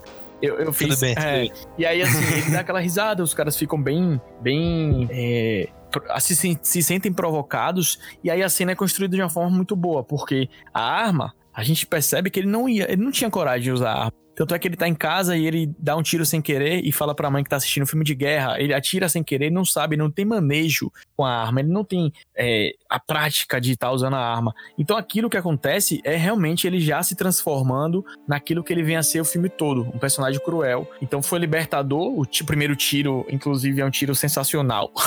é um tiro. É, não, fala sério. Na cabeça, o cara que não tem condição, não sabe atirar direito na cabeça, a cena é bem forte, e depois ele mata o outro. Não, deixa uma Não cena é? bem forte, né? Aí, depois disso, tem uma questão que é parecida, muito parecida com o que vocês falaram e a gente trouxe aqui, que foi o seguinte: logo depois que ele mata os dois primeiros, o outro ainda consegue fugir um pouco. Ele mata o outro na escada. Depois que ele mata o cara, acontece uma coisa que o Coyote, ou foi o Pé Grande, falou, mas podem dizer quem foi que falou na hora. Foi o seguinte: logo depois que ele atira, que ele mata o último, o terceiro lá, o terceiro lobo de Street, depois que ele mata, ele sobe a escada. E ele dá uma, é uma subida muito longa da escada do metrô, a primeira escada, logo depois que sai do trem, depois a escada do metrô toda que ele sobe. Isso me, me traz à tona aquela ideia lá do da escada também que foi usada no filme Parasita, que é pra dizer que é ascensão social ou declínio social. Quando você sobe, você tá subindo a escada, quando você tá subindo a escada, você tá indo pro patamar de classe média, né? Média alta, e quando você sobe, você é pobre. E naquele momento que ele tá subindo, ele se transformou em Coringa naquele momento. Ele se transformou no Coringa, se transformou no personagem cruel, como eu falei. Ele realmente, naquele, naquele entusiasmo dele de ter feito o que fez, porque você percebe que ele ficou feliz com o que ele fez. É um pou- são poucos os momentos onde ele parece estar feliz, e um desses momentos, o primeiro momento que em todo o filme, até, até essa cena, ele tá infeliz. Depois dessa cena, ele sai, sobe, mostra a ascensão dele, a transformação dele, pelo menos foi assim que eu percebi.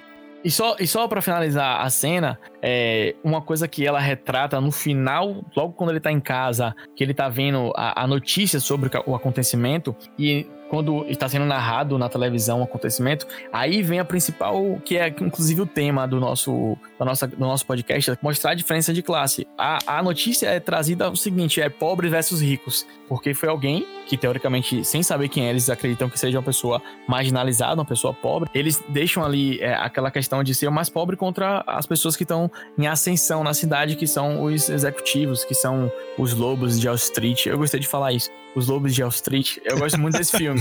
Então, assim, enfim, você ali percebe que onde é que tá a- o ponto entre os três filmes que a gente vai falar aqui, que a gente tá falando aqui, que é a divisão de classe. Sim. Assim, tipo, dessa parte que você tava falando, até depois que ele vai, é, ele sai do metrô e tal e vê as notícias. tem duas partes bem específicas disso, que a primeira, que vai levar a segunda, que é quando tem o depoimento do Thomas Exato. Wayne na TV. Sim.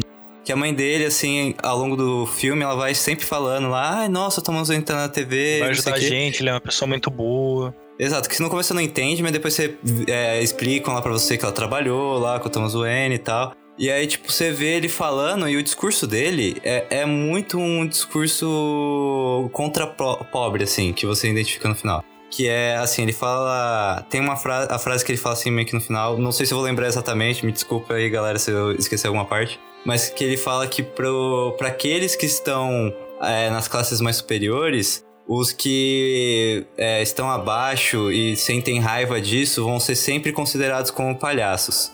Porque, tipo, na notícia já tinha falado que era um palhaço, que matou os meninos e ah, tal. verdade, verdade. E o Thomas Wayne falando lá durante toda a entrevista que os meninos eram. que ele nu- nunca conheceu, mas ele falou: não, eu tenho certeza que eles eram boas pessoas e tal. E embora a gente não tenha um retrato todo dessas pessoas, a gente sabe que eles são pessoas que assediam, pessoas na rua, que espancam pessoas sem motivo nenhum. E aí, tipo, você vê ele dando todo esse discurso assim, e é isso que inflama a população, que já- tava aquele barrilzinho de pólvora que eu tava falando antes, que inflama ela pra começar uns protestos mais é, acalorados assim, porque eles assumem essa identidade do palhaço. E é aí que entra aquela máscara do palhaço no filme. E aí, é a segunda parte que eu ia falar agora é do momento que ele se identifica, que é o momento que ele tá lá com a. Eu acho que era a Vanessa, mas não lembro agora. Que é aquele. que é a namorada dele, entre grandes aspas, que a gente descobre no filme depois que não é. Ah, eu sempre soube que não era. A banca e ele vê o jornal com a foto da máscara de palhaço lá. E aí ele começa a fazer a mesma careta da máscara, assim, como se ele estivesse se identificando com aquela imagem.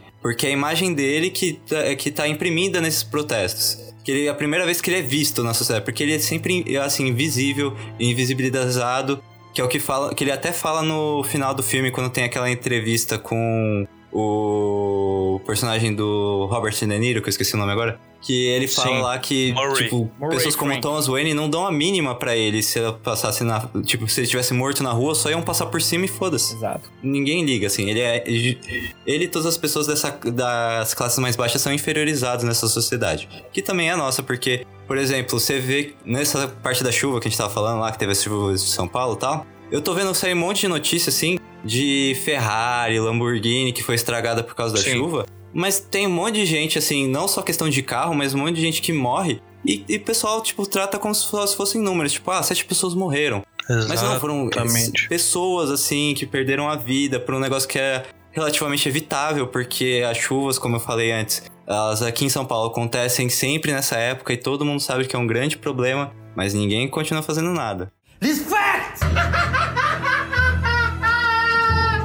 Você quer viver ou morrer?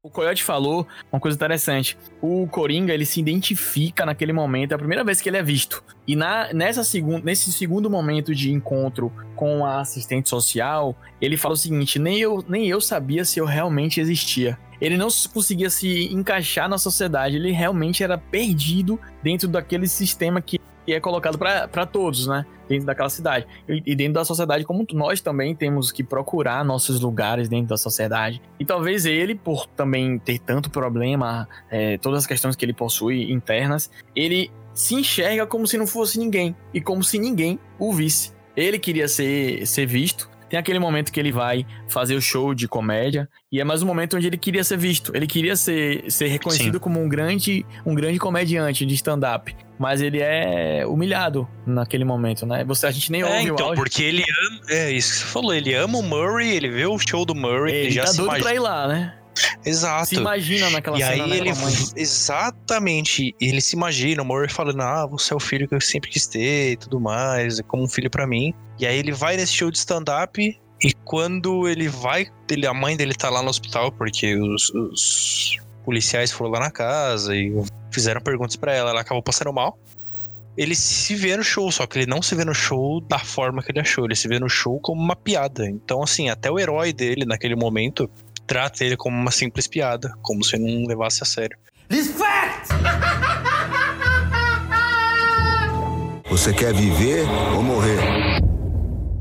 É, só que é, tipo, tem muitas outras coisas que o filme trata, que é tanto dessa parte que- das diferentes classes sociais que a gente tá tratando aqui, que eu acho que até tem um negócio legal no filme, que é um recorte é, mais racial dessa diferença entre classes. Porque se você notar, é, a maioria dos personagens assim que o Arthur interage ao longo do filme, que são das classes mais baixas, são personagens assim mais negros assim. São marginalizados também. né? Sim, Sim. que a maioria dos personagens das classes mais baixas que ele interage, até o que aparece nos protestos mesmo, são personagens mais negros. Enquanto que sempre que ele tá em alguma cena que é de classes mais altas, é majoritariamente branco, assim. Dificilmente você vai ver uma pessoa negra lá. Mas essa não é a realidade da nossa sociedade hoje, aqui no Brasil também é assim, né? É, basicamente isso. É, é bem um recorte muito bom dessa parte, assim. Que é um recorte que ele não é. Tipo, ele é intencional, porque, tipo, tá mostrando lá, mas ele não é, é jogado na sua cara. Ele tá lá, e aí você pesca isso, assim. Você, tipo, as pessoas, a maioria, tipo, eu não vi muita gente falando sobre isso. Mas é porque é um negócio que é o comum, é o que você reconhece na sociedade. Infelizmente E é o aí, comum, tipo, né? você não reconhece isso muito como diferente. É porque é, eu percebi mais assim, porque dificilmente você vê muitos personagens negros nos filmes de Hollywood, porque tem toda aquela questão do whitewashing que eles fazem. E aí eu percebi que tem muito mais personagens negros do que tem na maioria dos filmes. Mas se você pegar um recorte realmente social, é bem aquilo lá mesmo. Tem uma coisa que você falou que é interessante. É, pode, parecer, pode soar até, de certa forma, é, a tentativa de fazer uma piada sobre isso, mas não, realmente não é piada, tá? É o seguinte, a gente vê essa diferença tanto nos filmes que a gente vai estar tá, falando aqui nesse, nesse episódio, é o seguinte, a gente vê isso em Coringa, essa diferença social e também racial, onde os brancos, eles estão ali naquela situação de ter dinheiro, de ter poder, e o negro, ele tá marginalizado, como nossa sociedade, ela é, infelizmente. A gente também percebe isso em Bacurau, a gente vai ver lá na frente que Bacurau traz esse retrato de forma bem forte, inclusive, e a gente só não percebe isso em Parasita, porque lá não, não existe tanto essa miscigenação entre dentro da sociedade. Então todo mundo é muito, muito parecido. Então, falando da tentativa de piada, não é uma piada realmente, mas é porque o sul-coreano ele é muito parecido, ele, ele é, é semelhante. Acho que os detalhes são só para aquelas pessoas que convivem lá e conseguem perceber os detalhes. Nós que somos ocidentais e não temos a mesma percepção, acaba dizendo que todo mundo é igual. Então é o único lugar onde não tem essa, essa reflexão que você trouxe. Não, mas é, é, eu, eu, eu acho válido. Porque o único. Porque assim, o que a gente vai falar ainda do Bacurau é mais presente isso que a gente tá falando agora nesse pedaço. Mas no Coringa, sempre a pessoa mais marginalizada tem um- uma miscigenação maior, né? É- e as de classe mais rica, elas são brancas, elas são. É nítido isso. É o que você falou. A única diferença que a gente vai ver clara é em Bacurau. Porque isso em Bacurau fica nítido, porque é território brasileiro. Em Coringa ainda não. Em Coringa ainda é separação de território americano. E já tem um histórico enorme de guerra racial, de tudo mais, de, de seitas que, que fazem, que pegam isso, de supremacia, que é pauta de guerra também, de Segunda Guerra, e de ariano, que não só da, da raça, mas também da religião. Aí é outra história. Mas isso mostra que o superior, o melhor, o bom é o branco. Se você não é branco, você tá em alguma classificação pra baixo, mas você não é o melhor. Você não é o topo da cidade. E, e é claro isso, né? Se fosse, por exemplo, em, em- pegando esses traços e colocando em Parasita, você colocaria a família do a família Kim não sendo branca, não sendo majoritariamente branca, sendo uma miscigenação. Então é, é, é é o que acontece, infelizmente, mas é bem retratado. É o que o Coyote É. também falou, que é o whitewashing. Que a maioria das, dos filmes você não vê uma, uma diferenciação racial. Você só vê pessoas brancas. Tanto que agora que o Hollywood tá colocando mais atores negros pra trabalharem, é, você sempre vê reclamação na internet. Ah, não, tá estragando o personagem. Ah, tá estragando a história, tá estragando isso, não faz parte, não era assim. Cara, uma hora você, você tem que aprender que não tem diferença. Não tem nada a ver com o que você tá falando. Você só é preconceituoso.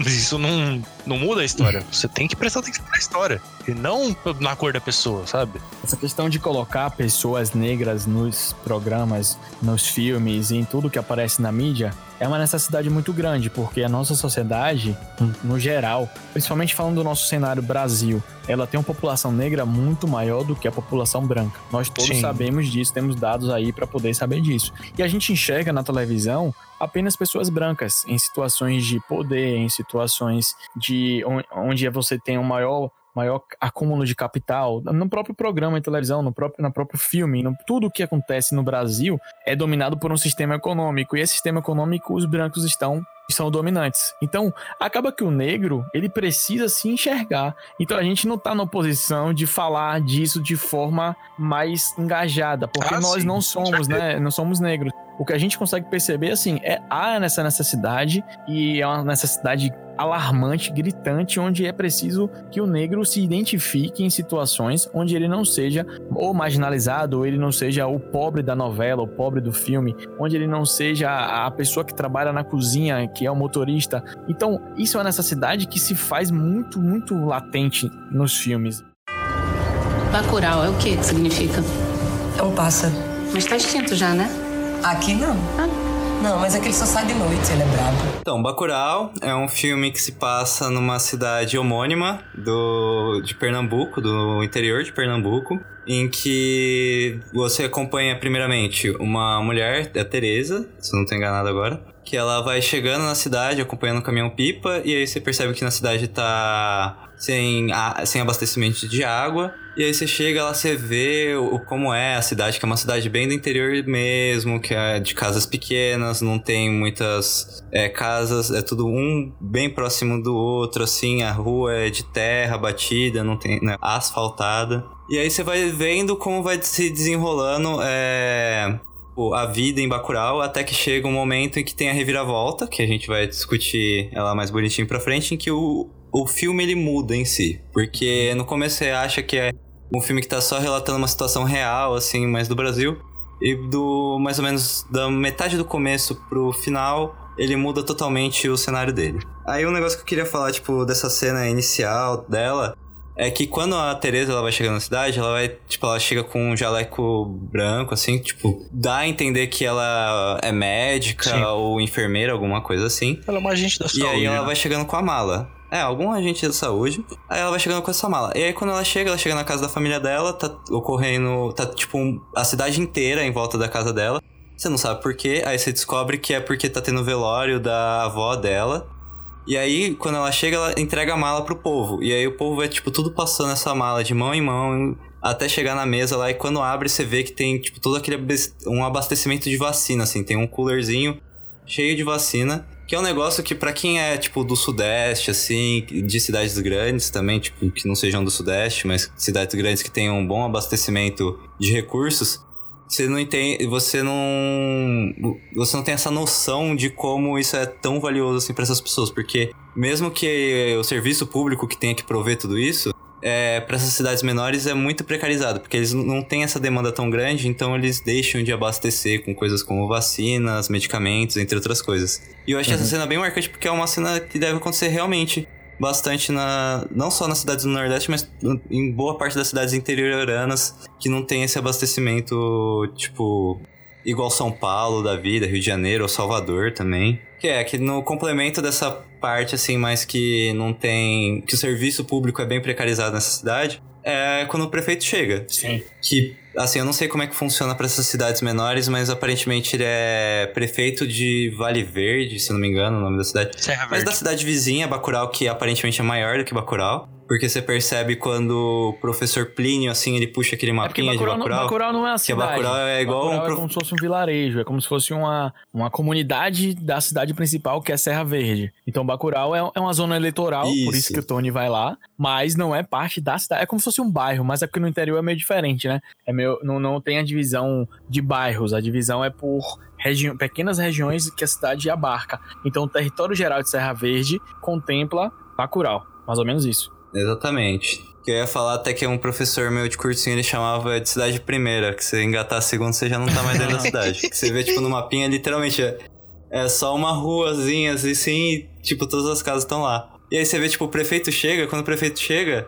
é, tá todo mundo escondido, assim, todo mundo dentro das casas tal. E ele chega na maior cara de pau, assim, na maior cara lavada, é, com um caminhão cheio de livro e despeja os livros na frente da escola, que eu fiquei, tipo, eu fiquei meio horrorizado com essa cena, do sentido Nossa, do jeito também. que trata os livros. Que eram uns livros bem velhinhos, assim, Exato. o cara só joga ali na frente, deve o cara despeja um monte livro. também. É, ele mostra isso como se não É. fosse nada, como se o conhecimento não fosse absolutamente nada. O filme Bacurau, ele é interessante e a gente vai perceber isso naquela reviravolta, mas antes da reviravolta é como se for, é, eu, pelo menos eu, não tinha entendido, eu não tinha visto nenhum spoiler de Bacurau, não tinha lido nada sobre Bacurau. Não, não é. E eu fiquei meio assim, o que, que, é isso? O que é esse filme? O que é que tá acontecendo? Tá mostrando a cidade? Tá mostrando o político que vem aqui? Como a cidade funciona? A, aquele velório logo no início, ele é bem emblemático. Cidade de interior, quando alguém é mais velho e morre, a cidade toda tá lá. Teve aquela questão da personagem que é a, a enfermeira, né? E ela, ela fica meio dizendo, ah, como assim? Quando eu morrer, vocês também vão fazer isso? Então é coisa de interior mesmo ali. Aquele, aquela, aquela comunidade bem simples de interior, que tem muitas necessidades e elas estão espalhadas pelo Brasil. Existem tantas comunidades como aquela, com certeza até piores do que Bacurau. Bacurau pelo menos está no mapa, ou estava, até o momento estava. que ela é tirada do mapa. Mas antes disso, ela em algum momento esteve, tanto é que o professor busca um mapa mais antigo e Bacurau está no mapa. Mas tem regiões do país aqui, do nosso Brasil, que não tá no mapa, no jeito nenhum, não existe mapa, não existe nada, só pessoas que talvez não não existam. É legal, uma, passando um pouquinho para frente, mas eu vou voltar, que é o seguinte, lembra aquela hora que o, o estrangeiro, né, aqueles cara, ah, o cara de moto, ele chega e pergunta, ou, ou, é ele ou é a esposa, na verdade não é a esposa, né, os dois, a estrangeira e o estrangeiro, mas eu acho que é ela ou ele, não lembro quem pergunta, fala assim, quem nasce em Bacurau é o quê? Aí a menina responde, a criança responde, a gente. você fica assim, pô, é gente realmente, mas é, tem lugar do Brasil que a gente nem sabe quem se existe, isso não existe, que a gente vai ouvir falar, às vezes essa cidade existe, é, isso, isso existe no Brasil. É Bacurau tá nesse cenário, tá num cenário onde para eles que são moradores da cidade, eles se conhecem, ele existe. Tanto as pessoas de fora não sabem quem são as pessoas de Bacurau, que o, o próprio político que vai lá, ele só vai lá porque ele quer agarinhar votos. Se não fosse por isso, ele, tá, ele não iria nunca naquele lugar. Ele não iria nunca. Ele é, super, ele é super mal recebido pela cidade, porque a cidade sabe que ele só tá indo lá. E esse é o retrato de muitas cidades do Brasil. É um retrato onde o político só se importa com a sociedade na época de, na época de eleição, ou então para poder ali manter. Tem acreditado, né, que não é visto, não é lembrado. Ele mesmo que tenha é, sido, ele é mal visto pelos moradores, ele é visto. E na hora de votar, você tem que voltar em alguém. E você sabe como é, como é que funciona os interiores.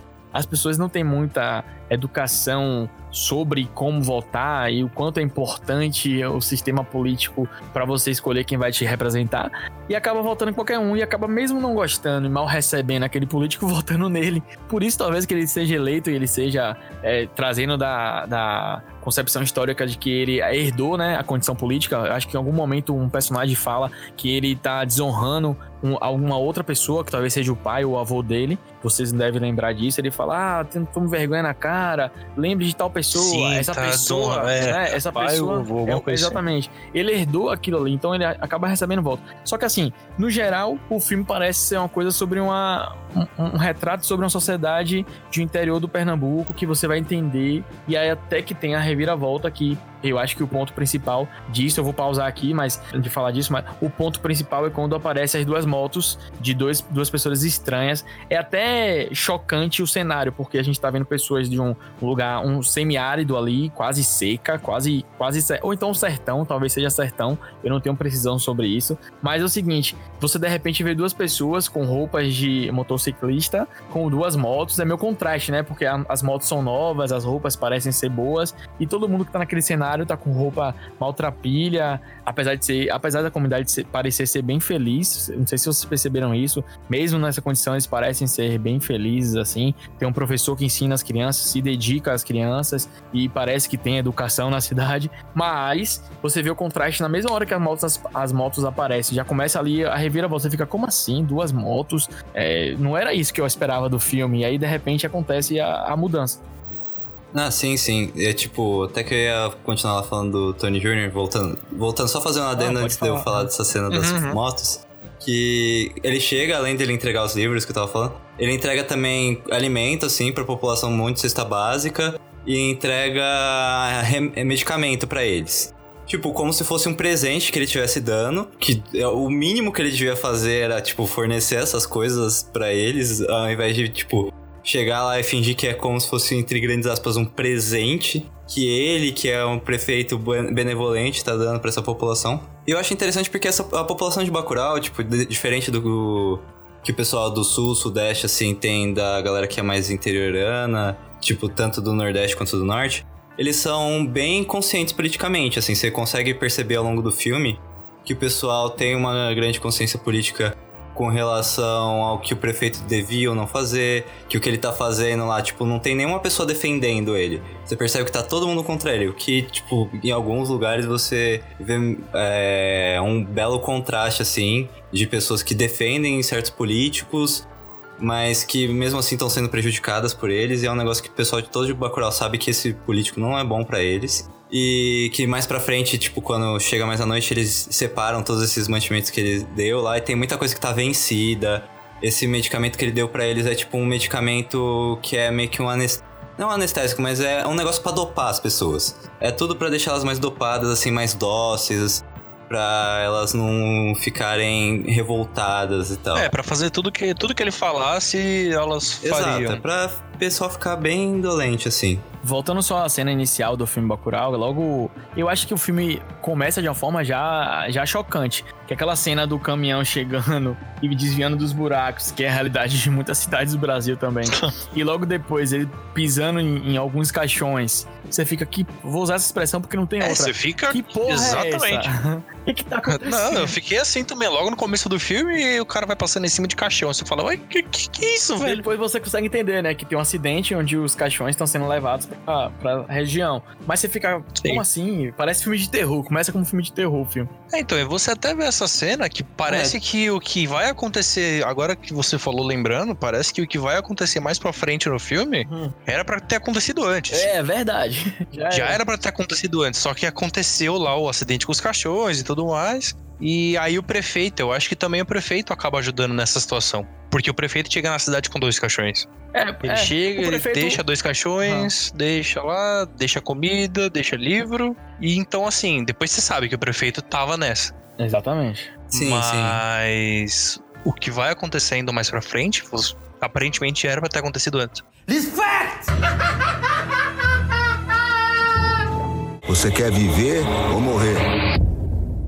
Vocês concordam que a reviravolta é quando as motos aparecem os- e é a partir daquilo que o filme muda, né? Que os estrangeiros aparecem na cidade, começam a fazer perguntas, analisar tudo. A, a motociclista, ela coloca o, o, o, como é o nome? O sinalizador na cidade, que é o que tira o sinal da cidade. Tira o sinal e Uhum. desaparece a cidade do mapa. Acho que a reviravolta Uhum. foi naquele momento. Não sei se vocês Sim. percebem que tem outra reviravolta, mas Ah, começa sim. a mudar o filme ali. O- chega, eu levantei na hora. Eu tava assistindo o filme sentado, sabe, despojado, vou ver Bacurau. Sentado no, no sofá assim. Quando ela botou o, os que eu achava que era um sinalizador primeiro, mas era um bloqueador de sinal, eu levantei e fiquei, oxente, como assim? no bom baiano, É, então. no bom baiano eu falei um negócio, oxente, como assim? Oxente. ah, então, porque no filme, tudo que eles se comunicam, eles se comunicam pelo celular. Ah, o prefeito vai chegar em cinco minutos. Ah, tem gente de moto, É. vai chegar em dois minutos. Então, assim, nunca, aparentemente nunca falta sinal porque é a comunicação deles ali. E aí eles vão e cortam o sinal da cidade. Então você já vê que eles já tiraram a cidade da, da cidade dos mapas, já cortaram o sinal da cidade e você vê que já tá acontecendo alguma coisa ali que não foi falado em nada até agora. E aí você nesse plot do filme você já começa a prestar mais atenção, fala, meu, o que que tá acontecendo nessa cidade? Se você já não tivesse perdido, Sim, agora e, você tipo, fica mais perdido, só que você fica, né, é, você fica entretido. curioso, assim. Você fica ali mais ainda, você fica querendo saber cada vez mais o que que tá acontecendo ali. É, e tipo, até que você tava falando, que eu ia falar isso agora, mas até que você começou a falar dessa parte da comunicação, que eu achei muito interessante que tem, tipo, essa casinha mais pra frente, onde tem aquela mulher trans e o outro cara que vivem lá e tal. E eles que passam um rádio pra cidade, assim, tipo, ah, tá chegando. Quando tá chegando o prefeito? Tá chegando o Tony Júnior. É verdade. Aí quando tá chegando os motociclistas lá, tá chegando tal. E tipo, pra eles você vê, não só por conta das roupas, mas por pelos caras estarem de capacete, você vê que até os, os moradores falam assim.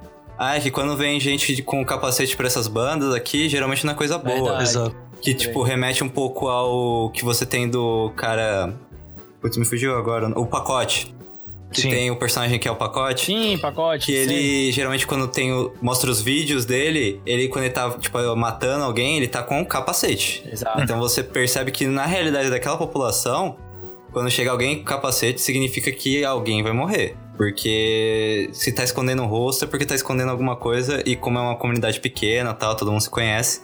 Geralmente chega todo mundo assim sem capacete e tal. Eu achei que foi um simbolismo bem interessante assim do filme. Uma coisa trazer. legal que acontece também no, no início do filme, antes da reviravolta, eu não sei se você sentiu meio que um clima de faroeste, assim, daquele lugar.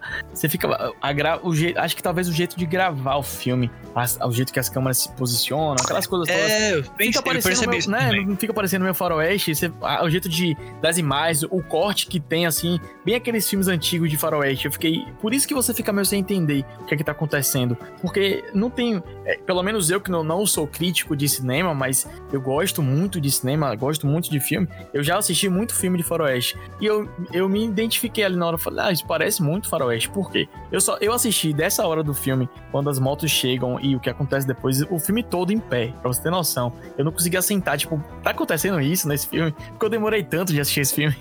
É, então, eu também tive essa, essa sensação. Dessa, não é uma sensação porque é claro, porque É, assim, logo no começo do filme você vê que é meio uma gravação de lado, vai tremendo. E assim, a gente já tá meio que acostumado, porque a gente já teve também o Tropa de Elite, a gente já teve no Cidade de Deuses também esse tipo de gravação. sim, sim. Que é uma gravação, acho que já tem característica. Só que aí quando chega a, o- a virada da história, que chega os motoqueiros, chega o caminhão pipa furado, e aí os motoqueiros vão e se encontram com o que realmente acontecendo, que são os americanos, já vira outra gravação de filme totalmente. Já é uma gravação que é mais focada numa. Não focada, mas é padronizada de Hollywood. Uma cena parada, que aí todo mundo conversa. Aí troca a cena, cor, troca a câmera, que é outra cena gravada. Não fica movimentando a câmera de um lado pro outro. Porque se você perceber que a forma de gravação. De, eu posso estar totalmente errado, mas eu acho que não. Que a forma de gravação das pessoas de Bacurau, da- des- dos moradores do local, são de uma forma.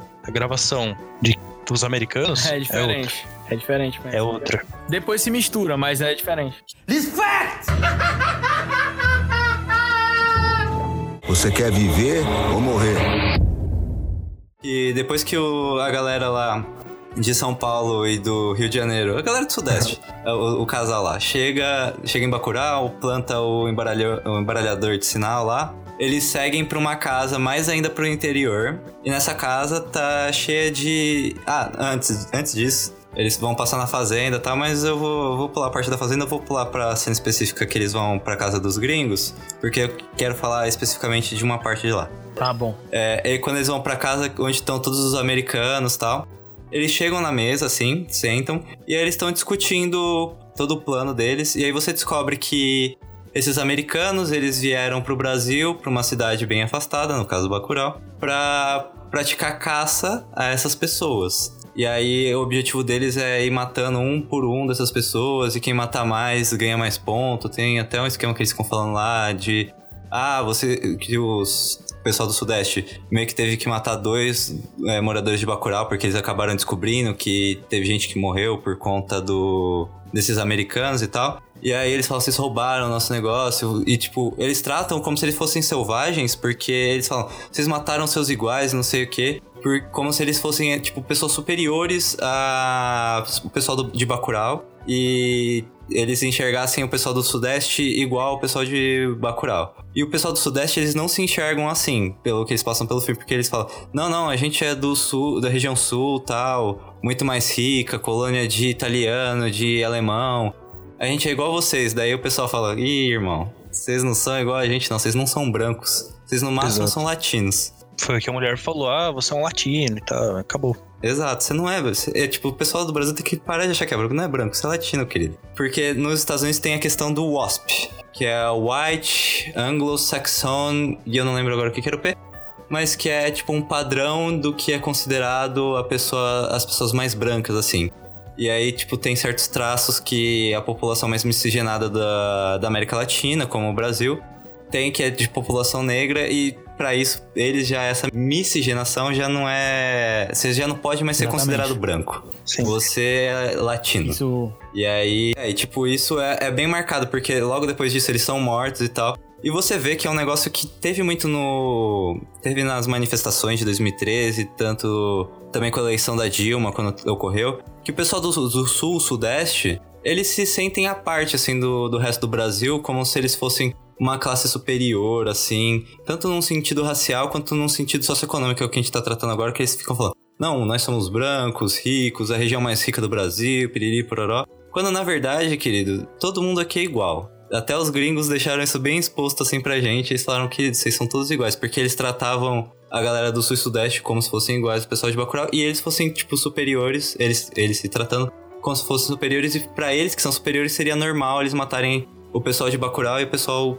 É, o, o brasileiros de modo Sim. geral. Enquanto que para os brasileiros não era para eles se considerarem superiores assim, porque eles estavam todos no mesmo patamar. Nessa questão que o Coyote acabou de falar, o retrato é muito interessante, porque existe uma disputa hoje silenciosa, e às vezes nem tanto silenciosa, principalmente nas redes sociais. Ainda existem. Eu acho que as piadas até são válidas, sendo bem sincero, piadas eu acho que são válidas. Mas os ataques que acontecem das pessoas que são sulistas, daquela elite que existe no Brasil, de ser uma classe mais economicamente vigorante no Brasil, e o Nordeste. Sempre existem ataques é, de graça, assim, pro Nordeste. Eu acho que o filme retrata isso quando os dois estão lá, se achando os membros brancos da elite brasileira, e eles querem se comparar, como o Coyote falou, querem se comparar ao, aos gringos, aos estrangeiros, e eles descobrem isso de, de uma forma bem cruel, porque a morte deles é cruel. Todo mundo atira neles. Sim. Inclusive, eles atiram. É, eles recebem eles ali no ponto, né? É, e, eles, e eles atiram muito rapidamente, porque quem matar eles vai ganhar ponto. Já tá valendo ponto aquelas mortes. Sim. Então, desde o começo do, do programa, da, daquele, daquela jornada de morte de pessoas,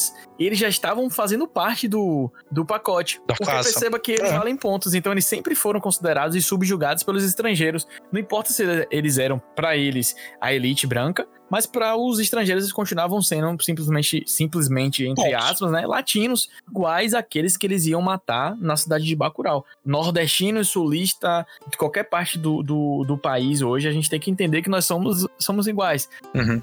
Apesar de ser uma cidade muito pequena, de, ser, de serem pessoas que parecem ser pessoas, entre aspas, bestas, né? Tem uma cena muito legal, que é aquela cena onde o disco voador aparece, que na verdade nós que estamos assistindo ficamos pensando que é um disco voador. A gente fica, pô, um disco voador. Tem toda aquela questão do Nordeste de aparecer coisa, né? Ou, ou seja, um disco voador, ou seja, um chupa-cabra. No Nordeste sempre tem essas histórias. Então a gente acha que o cara que tá na bicicleta ali andando, ele tá vendo um disco voador, nossa, tem alguma coisa com isso. Você fica meio sem entender o que, é que o filme é. E você depois vê que ele chega e conta depois pra Cássio. Ele fala assim: Ah, tinha um drone aí na cidade. Então ele sempre soube que era um drone. Ele nunca achou que era um.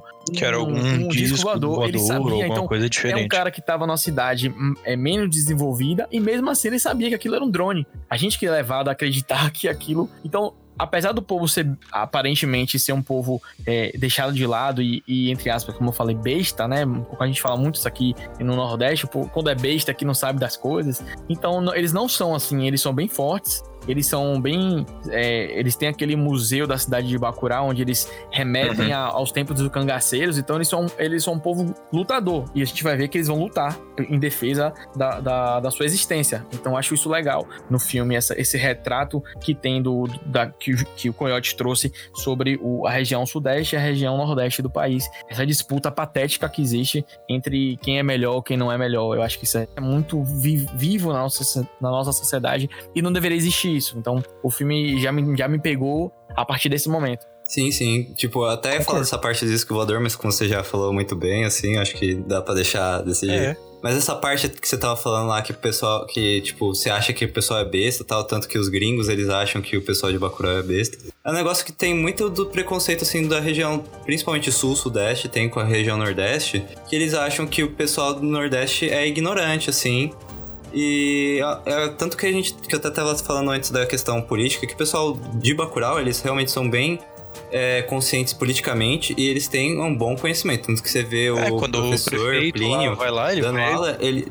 O prefeito vai lá, tipo, ah, não, pra quem não for poder votar, eu já vim aqui pra pegar o voto de vocês. Então, já tá nessa. Exato. É, O pessoal, tudo, essas figuras assim de poder acham que esse pessoal do interior é tudo assim ignorante, mas eles não são. Eles só estão, tipo, é, subestimando essa população que quando na verdade não deveriam. Principalmente Sim. que eles chegavam assim, falavam toda hora pro pessoal, pros forasteiros assim: Ô, você não quer ver um museu? Tem certeza que É, você não quer ver um museu? Assim, só pra você ver o que, você tá, o que vai acontecer daqui você a pouco, isso, irmão. Coyote, em relação a achar que o povo do Nordeste é um povo ignorante. Eu acho que o retrato que Bacurau traz, aquele recorte do professor ensinando e os alunos envolvidos com a aula dele, que parece ser... Eu, eu fiquei interessado pela aula. Falei, pô, queria ter tido uma aula como essa, assim. Pareceu ser muito interessante. A gente vê hoje no retrato, e, e sem, sem, sem nenhum tipo de defesa da minha região. Não tô falando nesse sentido de forma nenhuma. A, que- a questão são, são as coisas que são fatos, né? Hoje das, existem. Eu tava vendo um recente. Eu tava vendo no ano, no ano de 2018. As eleições foram em 2018, né? Não foi isso?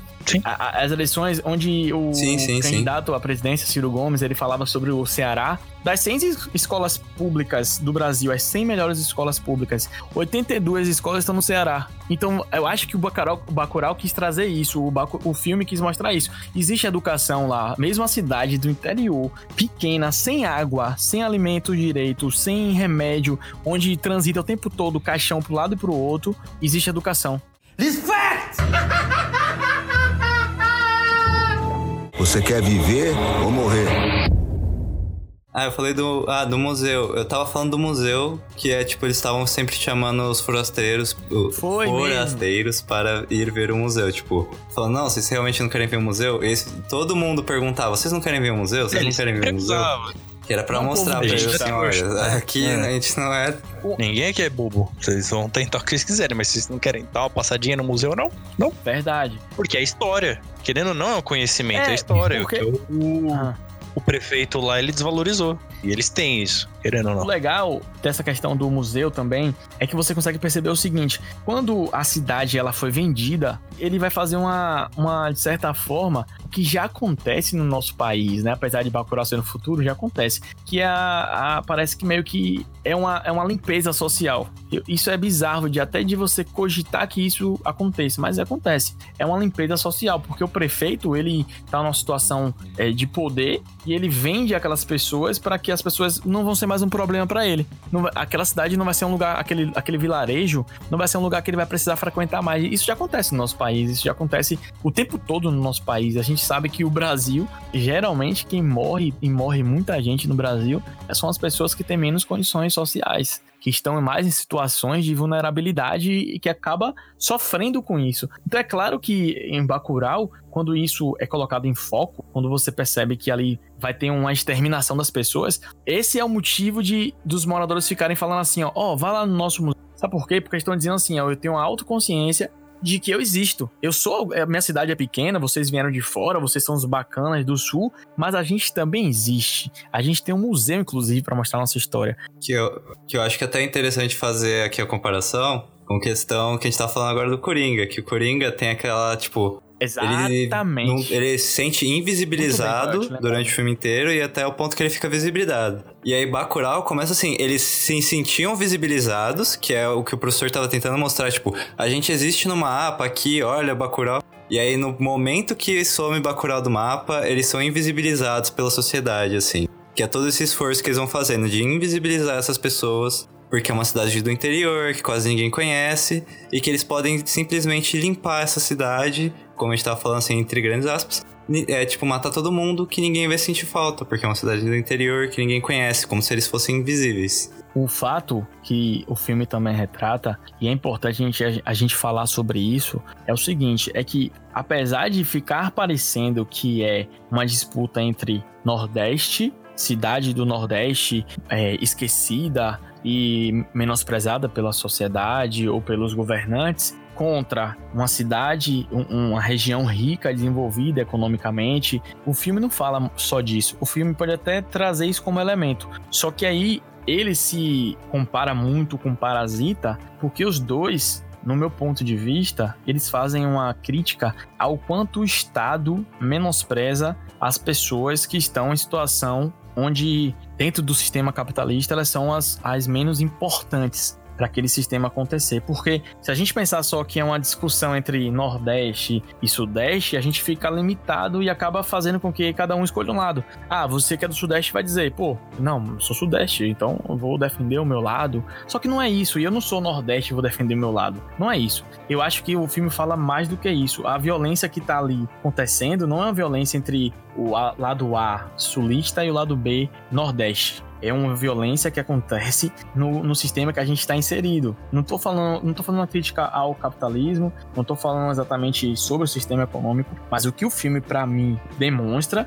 e que ele acaba defendendo e, e, e trazendo à tona ali é uma discussão sobre a questão do capitalismo, porque aquela cidade ali não tem acesso a nada, não tem acesso ao serviço público, não tem acesso. O filme traz essa concepção.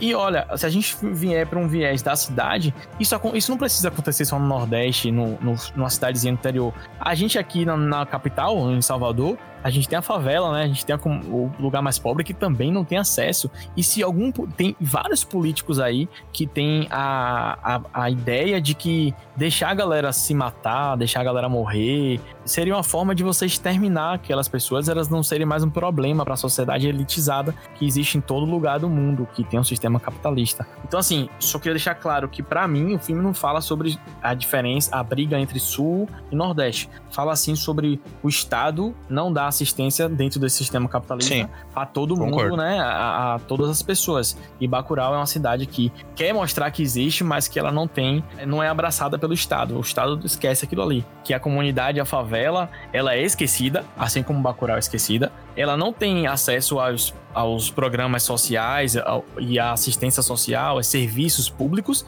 e ela, e ela se conduz vivendo da sua própria formação, ela, ela, ela acaba sendo autônoma. Essas pessoas que são marginalizadas e são esquecidas pelo Estado, elas acabam tendo que sobreviver a partir de movimentos internos. Então elas mesmo se organizam. E acaba que o traficante. Eu não sei se vocês viram um vídeo onde um traficante está entregando cesta básica. Vocês viram isso? Não, não cheguei a ver. Tem um vídeo eu vou, se eu depois eu mando para vocês fora daqui, mas é um vídeo onde o traficante ele tá entregando cesta básica. Não mostra o rosto dele. Foi um vídeo que o próprio, pelo menos chegou a mim assim, que o próprio traficante meio que promoveu para mostrar o seguinte: se o Estado não vem aqui, a gente tá aqui e a gente vai trazer para vocês, contanto que vocês fiquem em silêncio e não denunciem a gente, né? Também tem uma contrapartida. Então você acaba fazendo com que aquilo seja é, a forma de se viver. E Bacurau fala muito bem disso. Bacurau mostra muito bem isso. Então acho um filme fantástico também por esse ponto. Sim, sim. É, tanto que do que você tava falando aí dessa parte, eu queria falar duas coisas assim, principais dois pontos. Primeiro, daquele menino que du é, durante a noite que os gringos vão na cidade para matar uma galerinha, é, tem um menino que ele tá lá brincando com as outras crianças de quem vai mais longe no escuro tal. E ele tá com uma lanterna na mão. Aí chega o, um dos gringos e acaba matando esse menino. E aí depois disso você vê que tem uma, toda uma discussão é, no meio dos gringos, assim, que o cara fica falando, cara, você é um doente, você matou uma criança, não sei o quê.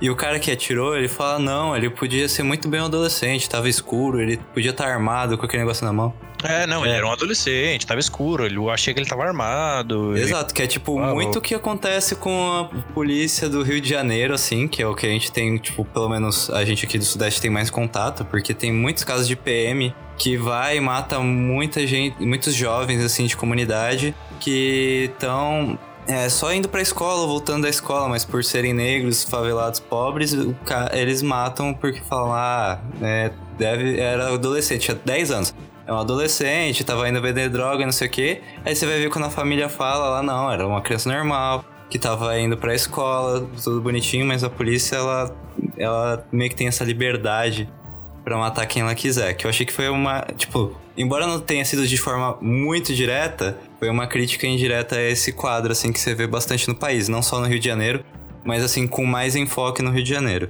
E outra coisa que a gente tava falando que tem no filme a parte do Lunga, que é quando o pessoal percebe que tá vindo gente exterminar o pessoal de Bacurau. Eles vão chamar o Lunga, que ao longo do filme todo você vai vendo que o Lunga é um criminoso que tá sendo procurado tal. Tem vários anúncios disso durante o filme. E aí você vê que o Pacote, que era um cara que trabalhava pro Lunga, ele vai lá buscar o Lunga tal. E o Lunga chega meio que com, tipo, toda a quadrilha dele lá como se fosse o grande salvador da cidade. E no final, realmente, com a ajuda do resto da população, mas ele é o, o grande motivador, assim, dessa revolta que o povo de Bacurau tem com quem tá agredindo eles. Que ele que meio que organiza tudo, ele cava até um, um meio que um bunker que fica escondido assim no meio da cidade pro, pra população se esconder e tal. E aí você vê que no final ele protagoniza boa parte das mortes dos gringos que acontecem assim na cidade. Então, você vê muito desse retrato da, do criminoso, assim, que é a pessoa que tá à margem da lei, que na verdade meio que protege as pessoas quando o Estado falha. O, se eu for falar do Lunga aqui, para mim foi o melhor personagem de Bacurau. Eu acho aquela, aquela visão, porque ela retrata isso que eu acabei de falar, o que eu falei sobre a comunidade escolher um, um, um herói, mesmo que ele seja nesse caso, um criminoso, porque o Lunga, ele tá fora da cidade e ele também é um criminoso, ele tá naquele hall de criminosos que existe lá no estado de Pernambuco. Estão sendo procurados ele, o pacote e os outros que estão com ele também, não sei se eles aparecem nesse hall, mas o Lunga com certeza tá. O personagem, ele é muito forte, porque ele, ele é como se fosse um cangaceiro. Só que as roupas que ele usa são roupas modernas, tanto é que a gente tá no futuro em Bacurau. Ele não usa mais aquela roupa do sertanejo que Lampião e outrora já usou, mas ele usa roupas bem chamativas e tudo mais, e você vê que é um personagem muito forte. Ele, ele tem um, um, uma visão de. Ele tá fora da cidade por um problema que aconteceu. Eu não me lembro agora qual foi o problema que fez ele ficar fora da, da comunidade, mas ele era parte de Bacurau. Ele tá numa. Na, na... É, que ele, se eu não me engano, ele tentou liberar o, a água, porque tava presa num. A água tá presa na represa, e aí ele tentou atirar, ele saiu. Eu sei que chegaram a falar: ah, não, teve um tiroteio, o Lunga tava envolvido, porque ele tentou liberar água para passar pra gente de novo. Sim, sim. E o, o, personagem, né, o que é representado pelo aquele ator, um ator cearense chamado Silvério Pereira, eu tô pescando aqui esse nome porque eu queria falar o nome dele, porque eu, eu realmente gostei muito do personagem. Ele retrata uma coisa que eu não li em lugar nenhum, eu não sei se faz sentido isso, mas foi o que eu já conversei com vocês anteriormente, antes da gente começar a fazer esse programa, que foi sobre a questão de o personagem ser chamado de Lunga e ter um personagem muito forte na cultura nordestina chamada Seu Lunga. Seu Lunga, ele, ele retrata de forma muito literal nos. nos... Vocês já, já chegaram a ver literatura de cordel? Vocês já, já leram? Já, já lemos, sim. Faz tempo, mas, sim. Muito tempo atrás, mas a gente leu. É, é no Sim. Cordel, o seu Lunga, que é, na verdade, um escritor, ele é um, um poeta, escritor de é, do, aqui do Nordeste, repentista, enfim, ele é retratado no cordel como um cara bem, bem ranzinho e mal-humorado. Mas se você vê as peripécias que ele passa, todo o que ele passa aqui se torna parte do folclore nordestino. O seu Lunga é uma figura muito importante para esse tipo de cultura, principalmente cordel. Você, quando eu vi o nome do cara ser, do, do personagem, do, do, do ser, ser, Lunga, né? O nome dele ser Lunga e não seu Lunga. Mas quando eu vi Lunga, eu na mesma hora lembrei, eu falei, ah, Lunga deve ter algum tipo de referência com o seu Lunga. Talvez apenas para homenageá-lo, porque ele já faleceu, o seu Lunga já faleceu em faz um tempo, não sei quando foi, mas eu sei que ele já morreu. E assim, eu achei muito interessante. Então, mais uma vez, eu realmente adorei o personagem, eu gostei muito, principalmente, não sei se vocês também perceberam isso. Quando eu vi o personagem, o jeito que ele se vestia, logo depois que o pacote leva as duas vítimas e uma delas é primo de um dos capangas de Lunga, parece ser um capanga de Lunga, ele pergunta: Ah, é Fulano que tá aí, que morreu tal, que foram os, os forasteiros, né, que mataram aqueles dois, o homem e a mulher do Sudeste, que matou e tudo mais. Ele, ele uhum. desce e o jeito que ele tá vestido, e se vocês é, lembrarem aí, eu não sei porquê, não sei se tem alguma influência, eu me lembrei muito de forma é, de forma assim, num contexto geral, né? Daquela, daquelas roupas de Mad Max, daquele filme da da sim, corrida sim. de Mad Max. Eu achei bem assim, porque é bem extravagante, né, a roupa dele, o, o Lunga de Bacurau. E depois ele volta para a cidade e você vê que ele realmente é um cara, assim como um traficante, infelizmente a gente tem que falar isso, assim como um traficante, ele vai defender a comunidade dele. E ele, além de defender, ele insere nessa defesa a própria os próprios moradores de Bacurau. Então ele vai, ele vai armar o povo de Bacurau. Vocês lembram disso que eles vão cavam aquele buraco, que também futuramente vai ser a prisão bem feita, aquela prisão daquele do nazista alemão, que é retratado no filme, que é o, líder de todo mundo, aparentemente parece ser o líder de todo mundo, ou então que já foi para esse tipo de, de matança anteriormente, acho que ele já sim, foi, sim, né? Sim, o, o Michael sim. lá. É, exatamente. Então você percebe que, que ele tem uma forma real de se defender. Então ele vai, prepara todo mundo, já sabe como é que vai ser. Ele conhece tanto a cidade, assim como um traficante conhece as vielas de uma favela, ele conhece a cidade que eles se escondem totalmente do, das pessoas que vão invadir. As únicas pessoas que. Eu não, achei isso maravilhoso. não é, ele, ele conhece bem a cidade, ele conhece todas as Eu entradas. achei essa cena maravilhosa, cara. E tem uma cena que é um pouco antes do, do deles chegarem realmente na cidade e que ela também retrata mais uma vez o personagem nordestino e o museu também fala disso quando ele você percebe pelas figuras do museu que tem lá cangaceiro e tudo mais. Existe um, um debate muito grande sobre cangaceiro, né? Se eles são se eles foram heróis ou se eles foram só criminosos. Eu, eu fico em cima do muro, não sei realmente. Só que assim, logo no início, você lembra daqueles dois, um casal que tá nu, tomando banho, e chegam dois americanos, uma mulher e um homem, e eles matam com Uhum. aquela, aquela espingarda? Sim. Aquele tiro que eles dão, não sei se vocês sabem disso, aquele tiro que eles dão, o jeito que eles pegam na arma, é um jeito que os cangaceiros atiravam.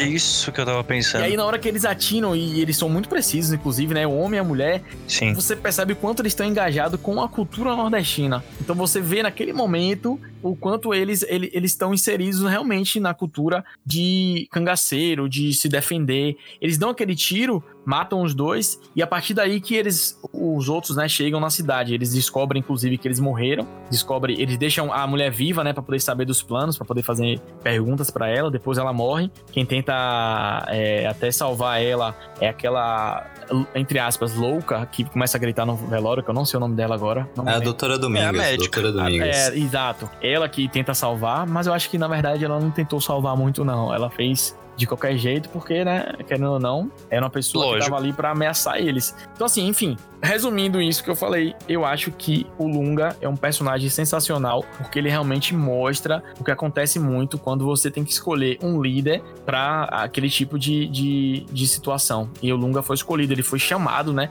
O pacote levou o motivo pra ele, pra ele vir ajudar a cidade. Talvez se, o Lunga, se o pacote tivesse chegado lá sem nada, sem aquelas mortes, infelizmente aquelas mortes que aconteceram no filme, e você já fica pensando assim, pô, talvez o Lunga não tivesse ido. Então ele foi bem por causa desse, desse acontecimento.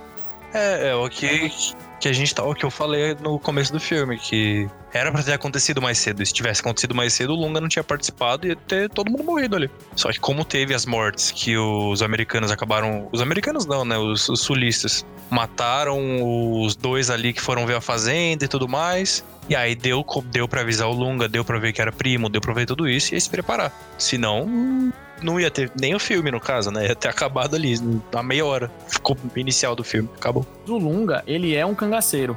E numa entrevista que eu vi do ator, ele é um cangaceiro andrógeno. Porque o personagem, ele, ele tem as unhas pintadas, você deve lembrar disso, né? É bem Uhum. o cabelão e tal. Chega a parecer que ele tá meio que se transformando em outra coisa, e não é uma pessoa só. Ele, ele tem cara de cangaceiro, ele tem as características de um cangaceiro que vive isolado, que tem algum problema com a cidade, mas que ele vai defender a cidade porque ele é contra o sistema. O cangaceiro tinha muito essa visão, por isso que muita gente coloca o cangaceiro como herói. Naquela, naquela ideia de, de, de Robin Hood, o Lampião está pro Brasil como Robin Hood está lá pra literatura. Enfim. Então, assim, existe essa questão. Só que não sei se vocês sabem que o personagem, o, o ator, quer dizer, o Silveiro, Silvério Pereira, ele, ele é da, daquele, do, da população LGBT, QW, aquelas coisas que colocam, né? Mas enfim, o personagem é LGBT. Eu não sabia disso, velho. Eu, eu, eu fiquei chocado Ah, depois que eu descobri isso. Mas enfim, eu acho o personagem realmente incrível. Eu gostei muito do Cangaceiro Lunga, então se a gente ficar falando, eu faço, a gente podia fazer um podcast só sobre ele, do quanto ele é É, se representativo. a gente fosse, a gente podia fazer um podcast só de cada coisa que a gente falou aqui é agora. verdade. Real, Só de real. Parasita já foi embora já o negócio. Exato. Cada um dá pra fazer um podcast só, de- só especificamente desse filme. Ah, De ixi. todos que a gente falou, dá pra fazer, né, vários episódios. Exato, dá pra fazer mais de um de cada um. Mas assim, chegando mais pro final do filme que a gente já tava falando, assim, o, o negócio que eu achei bem interessante na. Tipo, duas partes no final. É, um pouco antes do confronto final dos gringos com o pessoal de Bacurau. Tem aquela cena onde tá todas as roupas do pessoal que foi morto pelos gringos, assim, secando no, no varal, todas ensanguentadas. E aí eu lembrei muito da literatura que tem do Nordeste, assim, porque geralmente quando tinha uma disputa é, entre duas famílias, assim, ou uma disputa no geral, é, pendurava-se a roupa no, no varal, esperava o sangue secar e ficar amarelo. Quando isso acontecia, geralmente era o tempo que eles consideravam pra ter a vingança, assim. Então, por exemplo, ah, é, matou o pai de uma família, daí pendura lá, aí o filho dessa família vai lá, quando o sangue secar e tal, e vai matar uma pessoa da outra família. E fica nisso.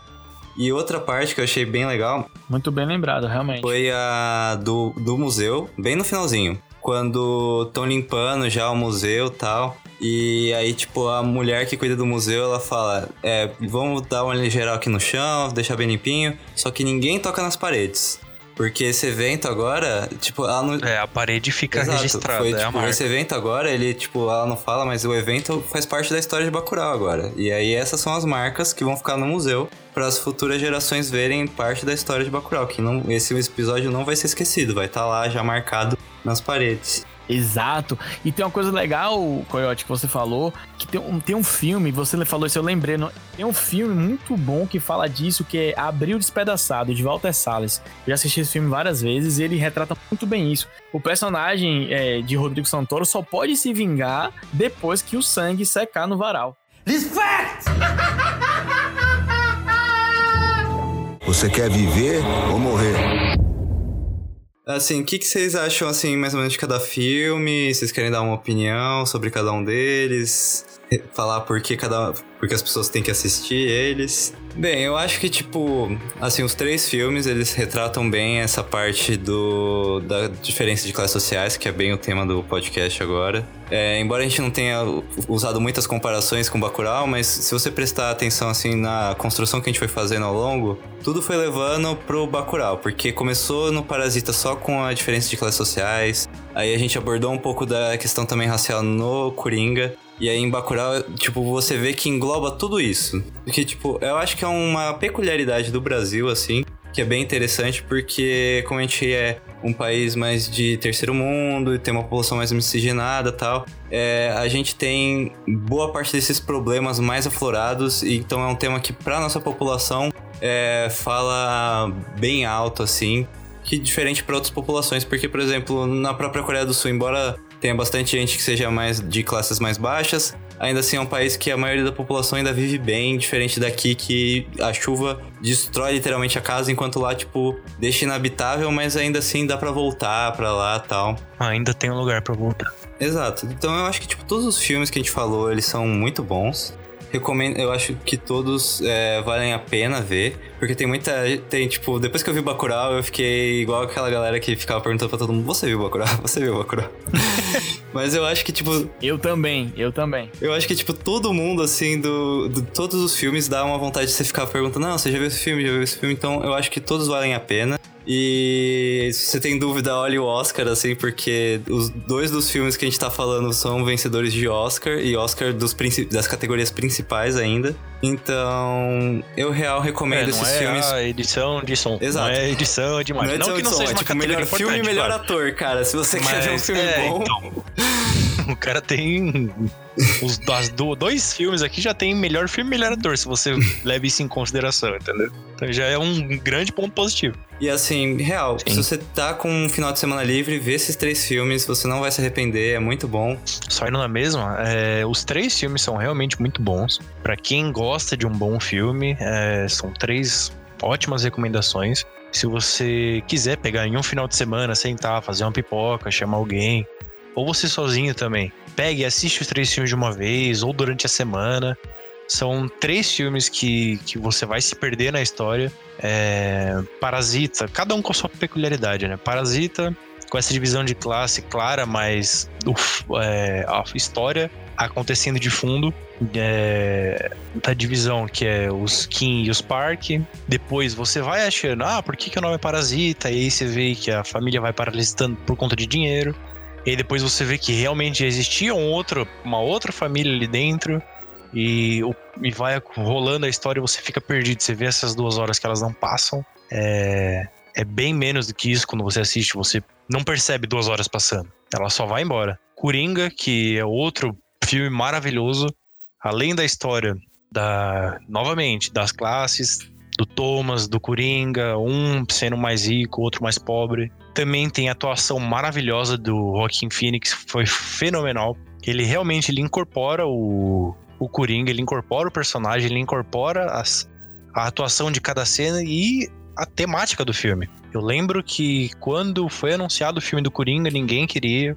Eu era uma das pessoas que achava que não precisava de um filme do Coringa e eles taparam a minha boca. Foi o diretor e o, o Joaquim foram fenomenais, foram fantásticos e fizeram um puta de um trabalho. E Bacurau, que é um filme brasileiro. Se você gosta de filme brasileiro e até você que pode não gostar muito, ah, não, é brasileiro, prefiro filme estrangeiro e tudo mais, você primeiro você toma vergonha na sua cara e vai assistir cinema nacional, porque cinema nacional também tem coisa boa.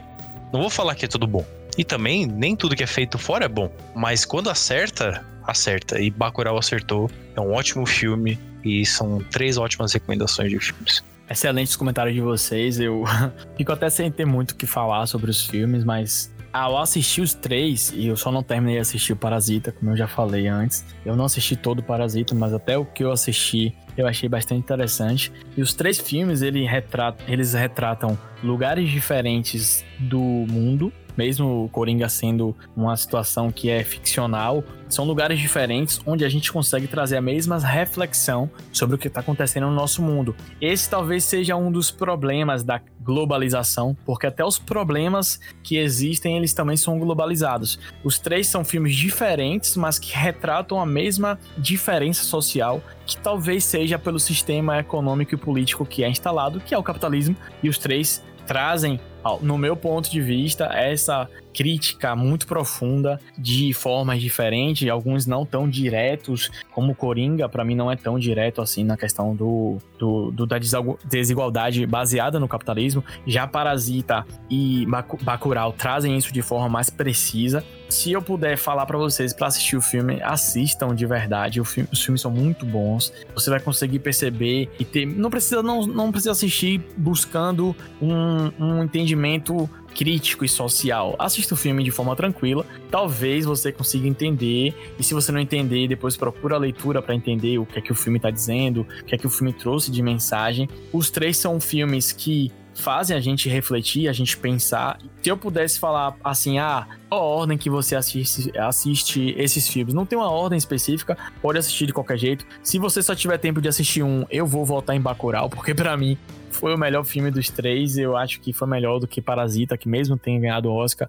Bacurau foi melhor. Respect!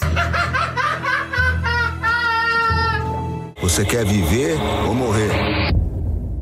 Nós vamos encerrando por aqui. Muito obrigado pela sua audiência. Nós gostaríamos que você pudesse indicar isso daqui para três amigos, pelo menos, que você tenha gostado do episódio. Mas se quiser indicar para mais pessoas, a gente também não nega, não. A gente agradece até. É, nos siga nas redes sociais, vai estar tudo aqui na descrição: Facebook, o Instagram, o canal do YouTube. E se você quiser corrigir algum erro nosso, ou quiser complementar alguma coisa que a gente esqueceu de falar, ou só criticar também, é, mande um e-mail para o nosso e-mail proserrada.gmail.com que também está aqui na descrição. Bem, era mais isso e tchau. Tchau, galera. Valeu. Valeu, gente.